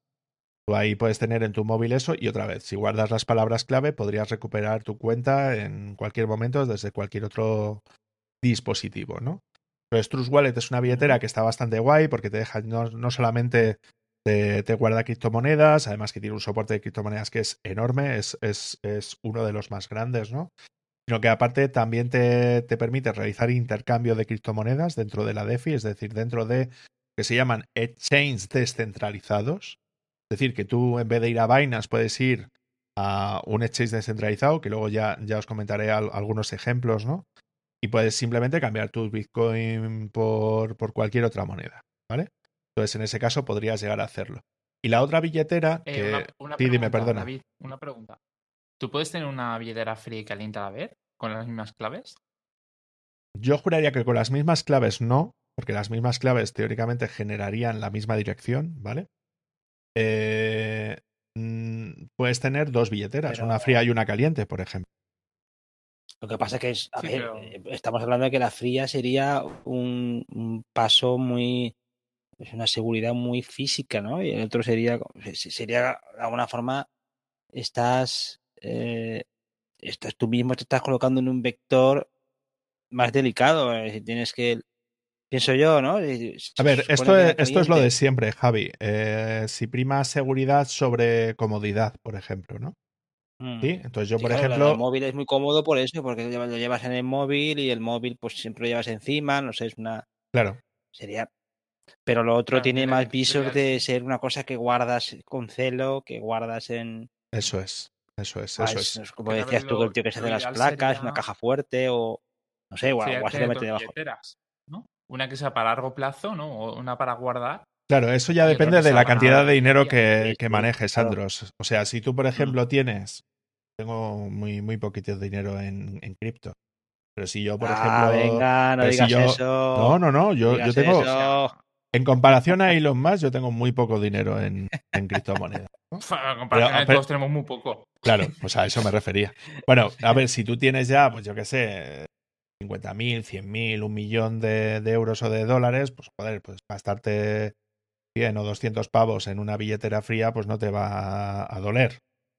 Eh, no sé si me mm. explico. Y luego, luego está la comodidad de uso, ¿sabes? ¿no? Entonces, si tú, por ejemplo, tienes que estar yendo por la billetera fría, o tienes que enganchar un PC, no sé qué, con tal, para hacer la transacción, pues a lo mejor no es, no es lo más.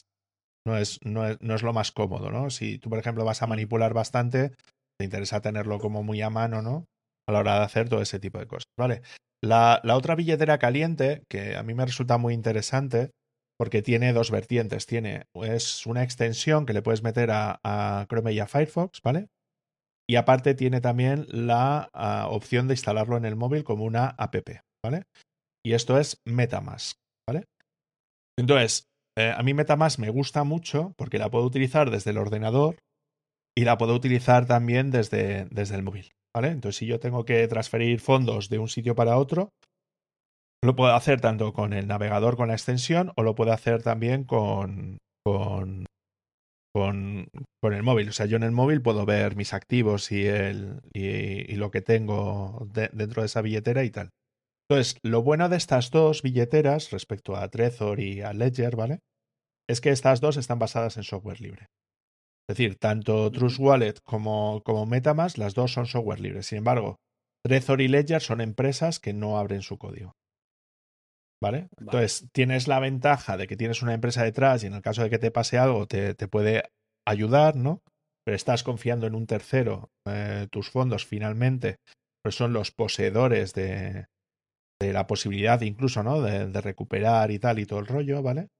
Pero claro, no tienes la seguridad de que si esa empresa, por lo que sea, se hackea o lo que sea y tal, pues claro, tienes el problema de que, de, de, que puedes llegar a estar comprometido, ¿no? Eh, ya no tus fondos, porque los posees tú, pero sí podrías tener las direcciones, las IPs desde las cuales estás conectado y tal, que sería un poco más. un, un, un poco más así, ¿no? Y luego lo, lo, que se rumorea, lo que ha dicho Jack Dorsey, el jefe de, el jefe de, de Twitter, es que a través también de PayPal y tal van a hacer. Eh, van a crear una billetera software libre eh, fría. ¿Vale? Ajá.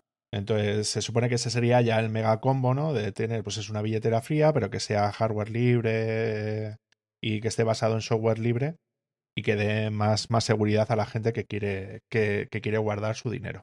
Entonces, esto sería como un balance, ¿no? Es decir, quiero utilizar billetera caliente porque estoy moviendo dinero todo el día, y no estoy moviendo mucho dinero o quiero utilizar una, una billetera, digo, perdón, una billetera fría cuando tengo mucho dinero y no lo voy a mover mucho, ¿no? O una billetera caliente en el caso de que no tenga mucho dinero y lo estoy eh, moviendo constantemente, ¿no? Pues eso sería como un balance, ¿no? Yo en mi caso, yo utilizo tanto Trust Wallet como, como Metamask porque son dos, dos que me permiten. Y aparte, lo bueno que tienen es que esto sí te deja acceder al DeFi, ¿vale? Sí te deja acceder a finanzas descentralizadas, ¿vale? Entonces, en mi caso, yo elijo principalmente Metamask, por lo que os digo, porque puedo acceder a muchos servicios que me ofrecen las finanzas descentralizadas. Eh, y ahí es donde estoy moviéndome casi constantemente, salvo cuando compro o vendo Bitcoin, que lo suelo hacer en Binance, por ejemplo, porque las comisiones son bajísimas. Es decir, yeah. porque es, es, es, el intercambio principal y es el que prácticamente me deja intercambiar con el, la mínima pérdida posible de comisiones. Mm. Sí, yo de hecho una vez estuve eh, leyendo que la, que la comunidad de original Bitcoin era, por así decirlo, el núcleo duro, era bastante reacio a, a ese tipo de aplicaciones que hacían de intermediario. Ellos consideraban que era un sistema completamente descentralizado y que tampoco le veían sentido, ¿no? Más allá de darle cabida a más gente. Claro, ese, ese, es el punto clave, Javi. Si te das cuenta, tú con Bitcoin puedes transferir dinero y no tienes que ver ni con ningún banco, ni con ningún gobierno, ni con nada parecido. Que no. es la visión que tenía Satoshi en su momento, ¿no? Es decir, hacer sí, sí. Un, una plataforma de intercambio de dinero descent totalmente descentralizada y segura que no dependa de nadie, ¿no? O sea, y de en nadie. ese sentido es, ha sido un éxito. O sea, que en ese sentido ha funcionado muy bien y ha funcionado muy bien a los, a, en los últimos 10, 10, 11 años que lleva de vida más. Eh, pero claro, en lo que se queda corto Bitcoin, es en lo que de momento no hay una opción viable para poder hacer es en el uso de lo que llamamos tanto de las DeFi, como de los contratos inteligentes. ¿no? Entonces estaría bien definir qué es un contrato inteligente y para qué sirve, ¿no? Sí. Entonces vamos sí, a sí. poner un ejemplo práctico que es Ethereum, ¿no?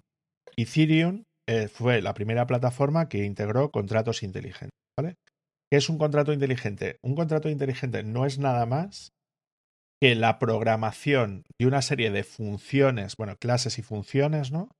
Que tú introduces dentro de la, de la blockchain. Si tuviésemos que hacer algún tipo de comparativa con una base de datos relacional normal, siempre nosotros tenemos triggers, ¿no? Que son como disparadores, ¿no? Es decir, que cuando tú haces algo, la base de datos hace algo, ¿no? Es-. Eso es un trigger de una base de datos relacional. O la programación de funciones dentro de un determinado motor de bases de datos. El ejemplo típico es PLSQL, por ejemplo, que es un lenguaje de programación que tú utilizas dentro de la propia base de datos, donde tú creas literalmente funciones que luego puedes llamar dentro del código SQL. Oye, quiero que me ejecutes esta función y me calcules no sé qué y entonces hagas no sé cuánto. Bueno, pues eso es una programación de una función. En el caso de Ethereum tienen su propio lenguaje de programación. En este caso el lenguaje de programación es Solidity, que es un lenguaje de, de programación orientado a objetos que te permite la realización de este tipo de, de programaciones o de programar estas funciones para que me entendáis. ¿no? Pues normalmente estas funciones o estas cosas que, que se hacen dentro de Solidity normalmente suelen ir enfocado normalmente a la creación o bien de monedas digitales, es decir, tú puedes crear nuevas monedas dentro de la red de Ethereum o dentro de la red de Binance Smart Chain que comparten eh, de el lenguaje Solidity, ¿vale? O la red de Polygon, que es una red de nivel 2 que hay para Ethereum, o sea, todas funcionan con el EVM, ¿no? Con la, con la máquina virtual eh, de Ethereum, ¿no? Y eh, entonces escribes esos lenguajes. Entonces, el uso principal, ya os he dicho, es para crear nuevas monedas. Pero es que cuando creas la moneda, tú también puedes crear funciones asociadas a esa moneda, ¿no? Que son como métodos que tú le metes a la clase que te permiten hacer ese tipo de, pues, de programación. Que pueden ser desde funciones de consulta, de decir, oye, dime cuánto balance tengo, cuánto dinero tengo en esta moneda, por, por poner un ejemplo, ¿no? Sí, de, de hecho hay, hay un estándar en el caso de Ethereum que es el ERC20, ¿no? Que es como se denominan las monedas que tú puedes llegar a crear. Entonces es como un API, es como una especie de interface que tú tienes que crear para que funcione esa, esa criptomoneda bien dentro de esa red, ¿no?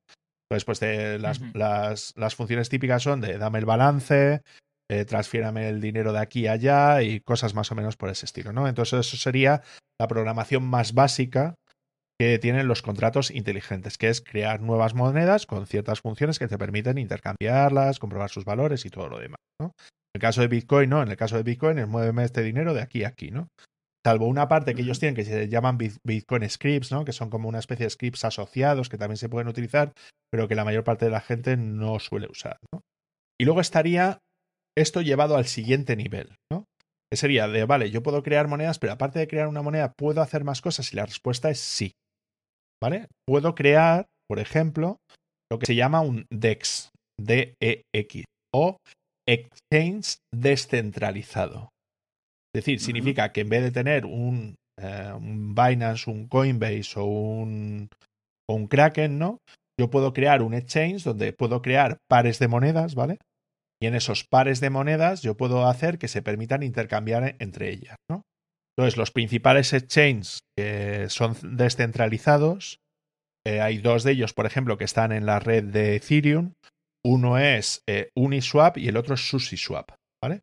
Los dos funcionan sobre la red de Ethereum y son exchanges descentralizados. Tú podrías cambiar eh, Ethereum por, yo qué sé, por Maná, por ejemplo, que es una moneda que se utiliza en un, en un juego de estos nuevos de NFT y, y de todo este rollo, ¿no?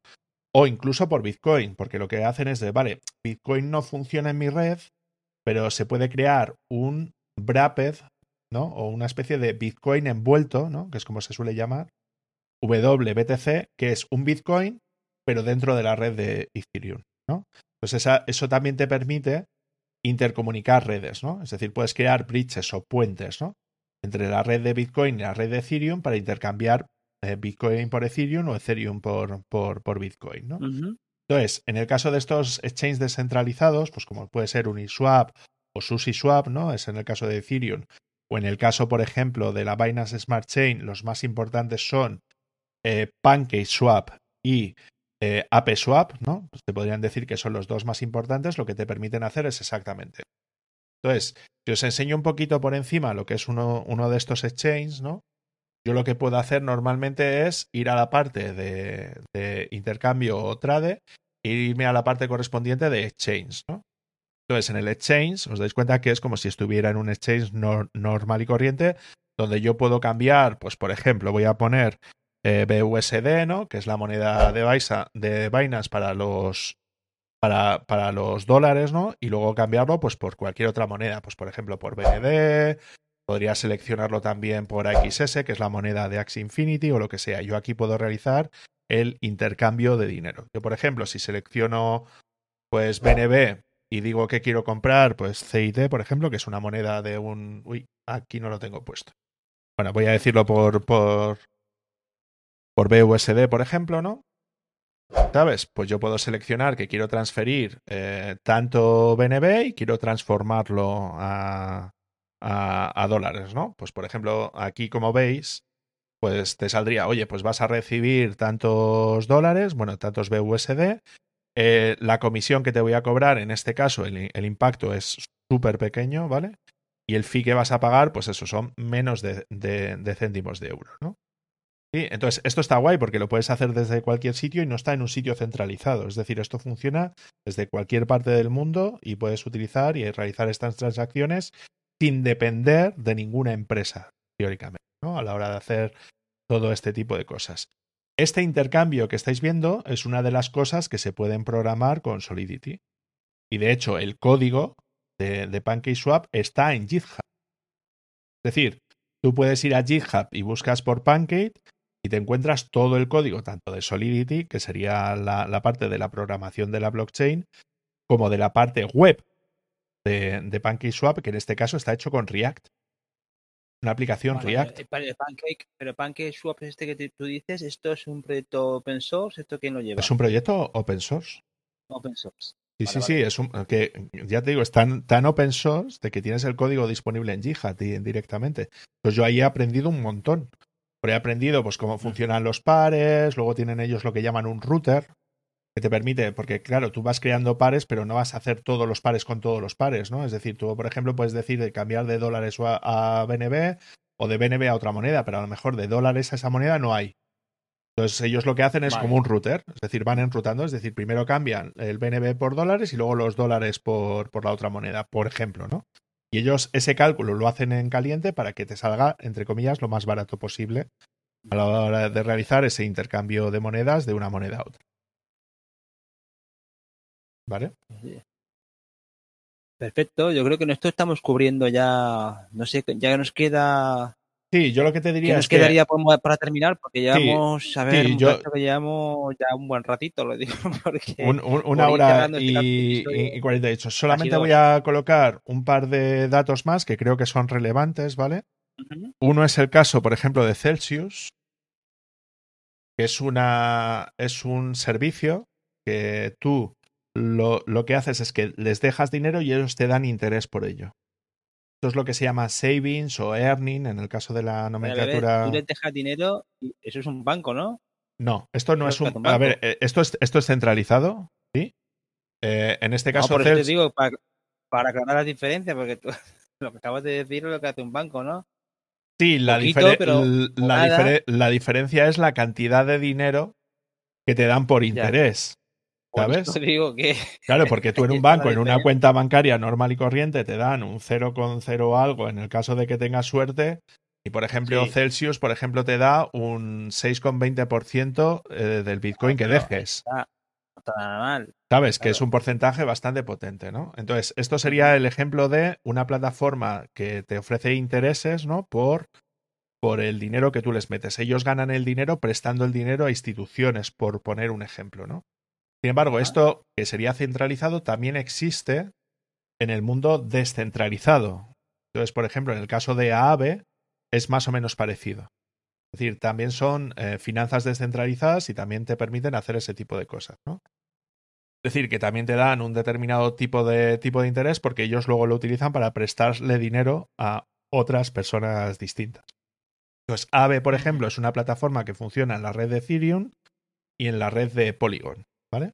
Es la red de capa 2, que se supone las comisiones son más baratas, ¿vale? Dentro de la red de Ethereum. Y Aave es literalmente es eso, tú ganas un X por ciento de interés anual por dejarles a ellos, a ellos el, el dinero y luego es ellos utilizan ese dinero para prestárselo a otros ¿Vale? Y luego, bueno, pues si ellos pierden, eh, si ellos no son capaces de cumplir con lo que llaman el colateral, ¿no? Es decir, el dinero que tú dejas para que ellos te presten X, si tú, si el, el, el, el prestatario, es decir, quien recibe el préstamo no es capaz de poder dar las garantías suficientes, se le quita ese dinero y ese dinero queda dentro de la plataforma. O sea, en este caso es una, una plataforma de crédito, para que me entendáis.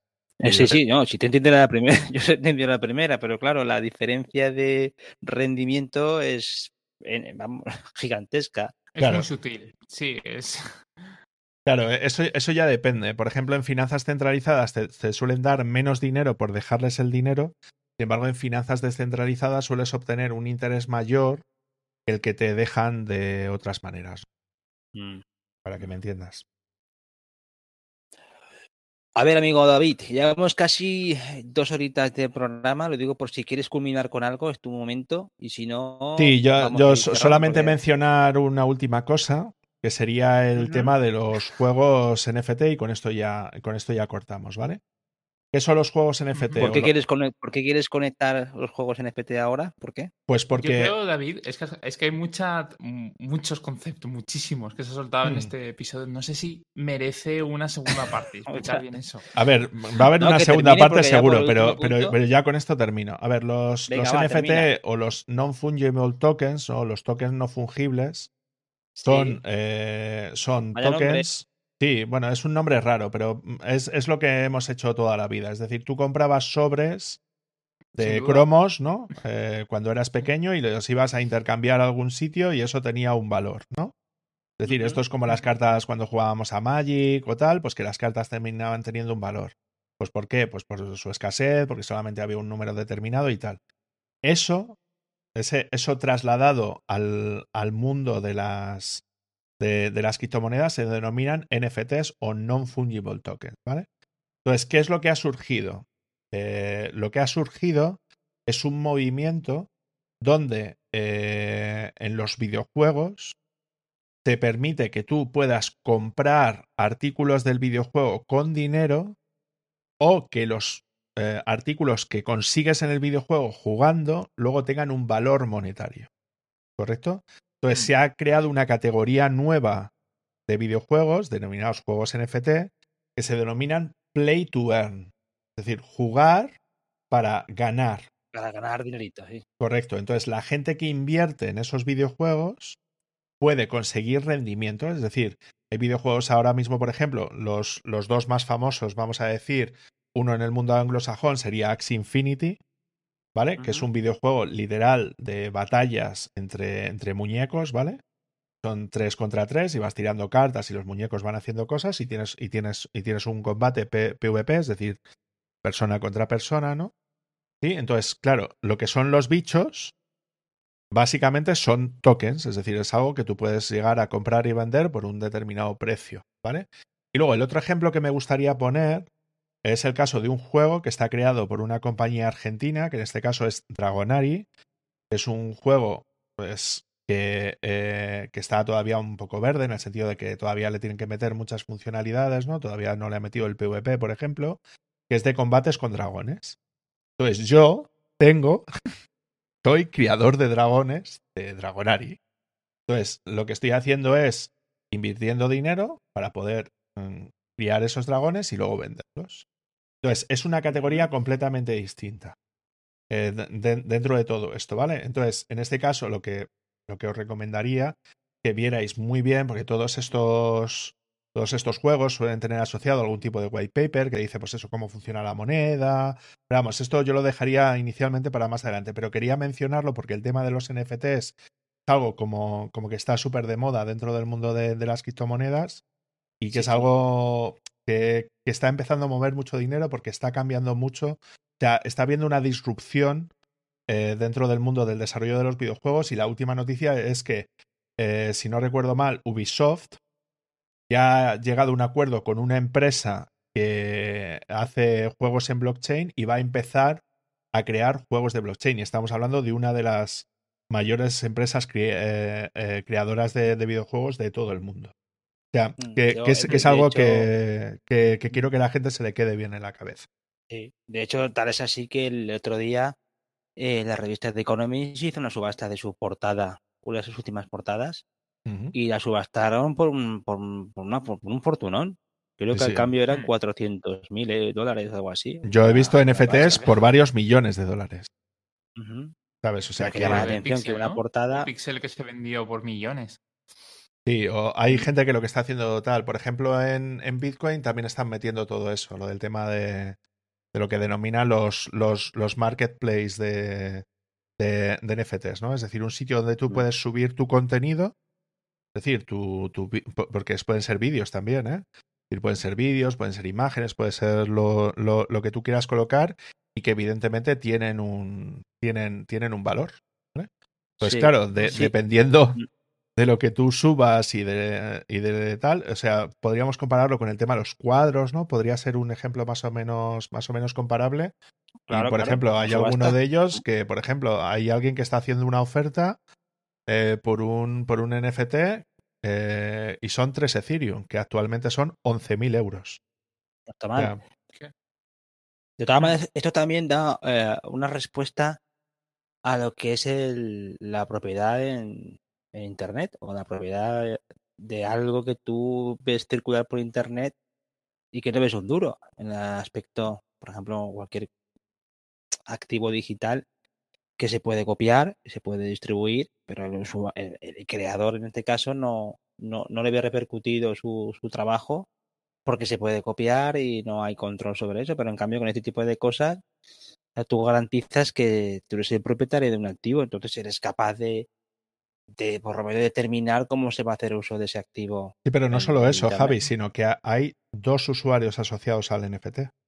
Uno es el usuario que lo mintea o que lo crea, es decir, que eso aparece reflejado en la blockchain, y luego estaría el propietario de esa obra. Vale, vale, vale. ¿Sabes? y luego, claro, el histórico de todos los que han sido propietarios de esa determinada obra, porque no deja de ser una blockchain y no deja de ser un registro. O sea que esto se podría convertir perfectamente en un registro de marca o en un registro de obra. Sí, tú decías antes de la propiedad, es que tú lo decías antes con el tema de la propiedad, con el registro de la propiedad. Esto es lo mismo. La, la, marca también es un activo valiosísimo. En este caso, esto responde muy bien a lo que yo comentaba, que, que, que esa propiedad en, en la red es difusa porque tú una vez tienes un algo, dice bueno, no es el original, pero tengo. Que no, no hay diferencia entre el original y la copia, porque son dos elementos exactamente iguales. Claro, pero mm. en este caso sí puedes saber quién es el original. Claro, eso, esa es la clave de todo. Claro, siempre está la raíz, siempre está ahí el. Siempre hay un registro inequívoco de quién está detrás de eso. Claro, y que luego un artista, por ejemplo, puede poder decidir, pues como se hacía antiguamente, ¿no? Que hacía una serie de grabados, ¿no? Los grabados son mm. No, no es una única copia, sino que son varias copias. Sí, una serie los, limitada. Claro, los NFTs también te permiten eso, ¿no? Es decir, que tú puedas crear una serie, como antes se hacía con los sellos, ¿no? En una serie limitada, en no sé cuántos sellos solo, tal, y ahí, y ahí está toda la filatelia, ¿no? Es decir, mm. e, el, el traslado de eh, poseer algo de manera física a manera virtual, creo que es otro de los terrenos disruptivos donde vamos a entrar, donde ahora la gente dirá, en vez de que tengo un Picasso, pues, pues tengo un NFT de tal tío. Claro. ¿Sabes? Exacto. Es una, es una evolución radical de lo que es la, el mundo digital en el que vivimos. Amigos, yo creo que con esto una introducción se prometía que el episodio iba a ser largo y al final lo ha sido, pero es que el tema hay que reconocer que David ha hecho un gran trabajo porque se ha currado en dos horitas, se ha currado unos temas muy densos, ¿eh? Eh, no sé si lo distribuiremos al final en dos partes, si hacemos parte uno, parte dos, porque dos horas me parece muy. que asustaría más de. Mínimo necesitaremos cuatro o cinco bloques. Habrá que sellar el bloque este. y tú lo enlazarás, ¿no? En tu cadena de bloques particular, David, de esta serie. No sé si tienes pensado ya ese segundo episodio de la serie Crypto. Tengo pensado ya, tengo pensado ya, ya, el episodio, entonces tengo contactados ya algunas personas que, que, me gustaría llegar a traer. Algunos de ellos ya están previamente contactados, pero claro, quería grabar este episodio inicial, ¿no? Para que sirviese como de base para luego entender lo que sería la serie. Pero ya te digo, la, la intención es traer a economistas que nos expliquen todo esto, ¿no? Y que nos expliquen qué es Bitcoin para ellos, qué representa dentro del sector financiero y por qué la gente confía en este tipo de, activos y no confía en el dólar o en el euro, por poner un ejemplo, ¿no? Me gustaría traer a desarrolladores, es decir, a personas que se encargan del desarrollo de, de, este tipo de tecnologías, bien Solidity o bien algunas de ellas donde se programa con Haskell, que eso te va a interesar, Andros, eh, se programa, por ejemplo, con Haskell o con Rust o tal, es decir, son lenguajes que se utilizan también dentro, de las, dentro de las blockchain.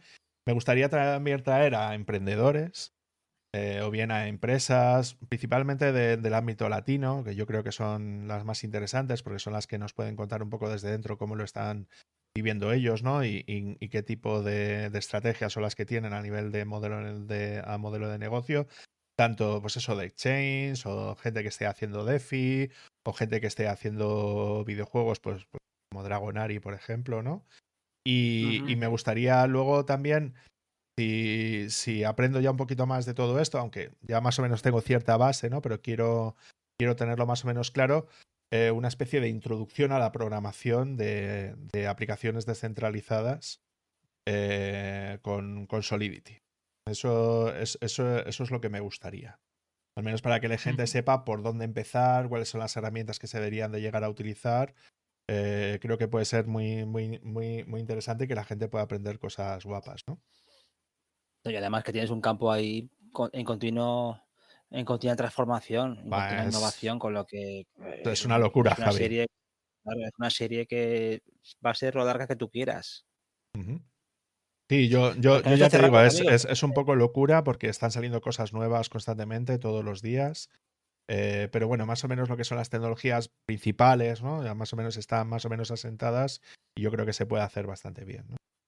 Hmm. Sí, además que tampoco aquí no vamos a marcarnos unos episodios. Cuando considere lanzar algo de cripto, tenemos ese apartado que iniciamos con este super capítulo de, casi, de dos horas de duración. y, y cerramos aquí, ¿no, amigos? ¿Os parece? Sí, yo por mí guay. Vale. Pues nada, ya sabéis que ya sabéis que encontráis el episodio en nuestra página web republicaweb.es donde dejamos todas las notas que serán muchas de este episodio tan tan singular, tan tan especial que arranca la serie especial cripto. A mí me encontráis en javierarchini.com, ya sabéis, desarrollo web, contenidos en internet, proyectos, todo lo que os pase por la cabeza. Ahí estamos. Al amigo Andros, ¿dónde lo encontramos? Me podéis encontrar con la cartera de bitcoins 2.4. Me podéis encontrar en webvalencia.com, en idequera.es para temas de formación y en sap.studio para temas de aplicaciones móviles o PWA. Y al señor David Vaquero, Mr. Crypto, ¿dónde lo encontramos? Pues a mí ya sabéis que me podéis encontrar en cursosdedesarrollo.com para formación online, formación en remoto, formación presencial en el canal de YouTube de Cursos de Desarrollo, que si nos estáis viendo ya sabéis que estamos aquí. Y, en Fuentire, en Formadores en Tiempos Revueltos, que a ver si vuelvo a grabar un poco más con José Jiménez y luego en la 24H, 24L, que tenemos cositas interesantes. Así es, pronto haremos un, yo le comenté a José que haremos un episodio especial con él para calentar motores. Y bueno, nada más, con esto agradecer vuestra escucha, vuestro visionado y todos los comentarios y reacciones que tengáis en todas las plataformas donde publicamos. Un abrazo para todos y hasta la próxima. Un saludo.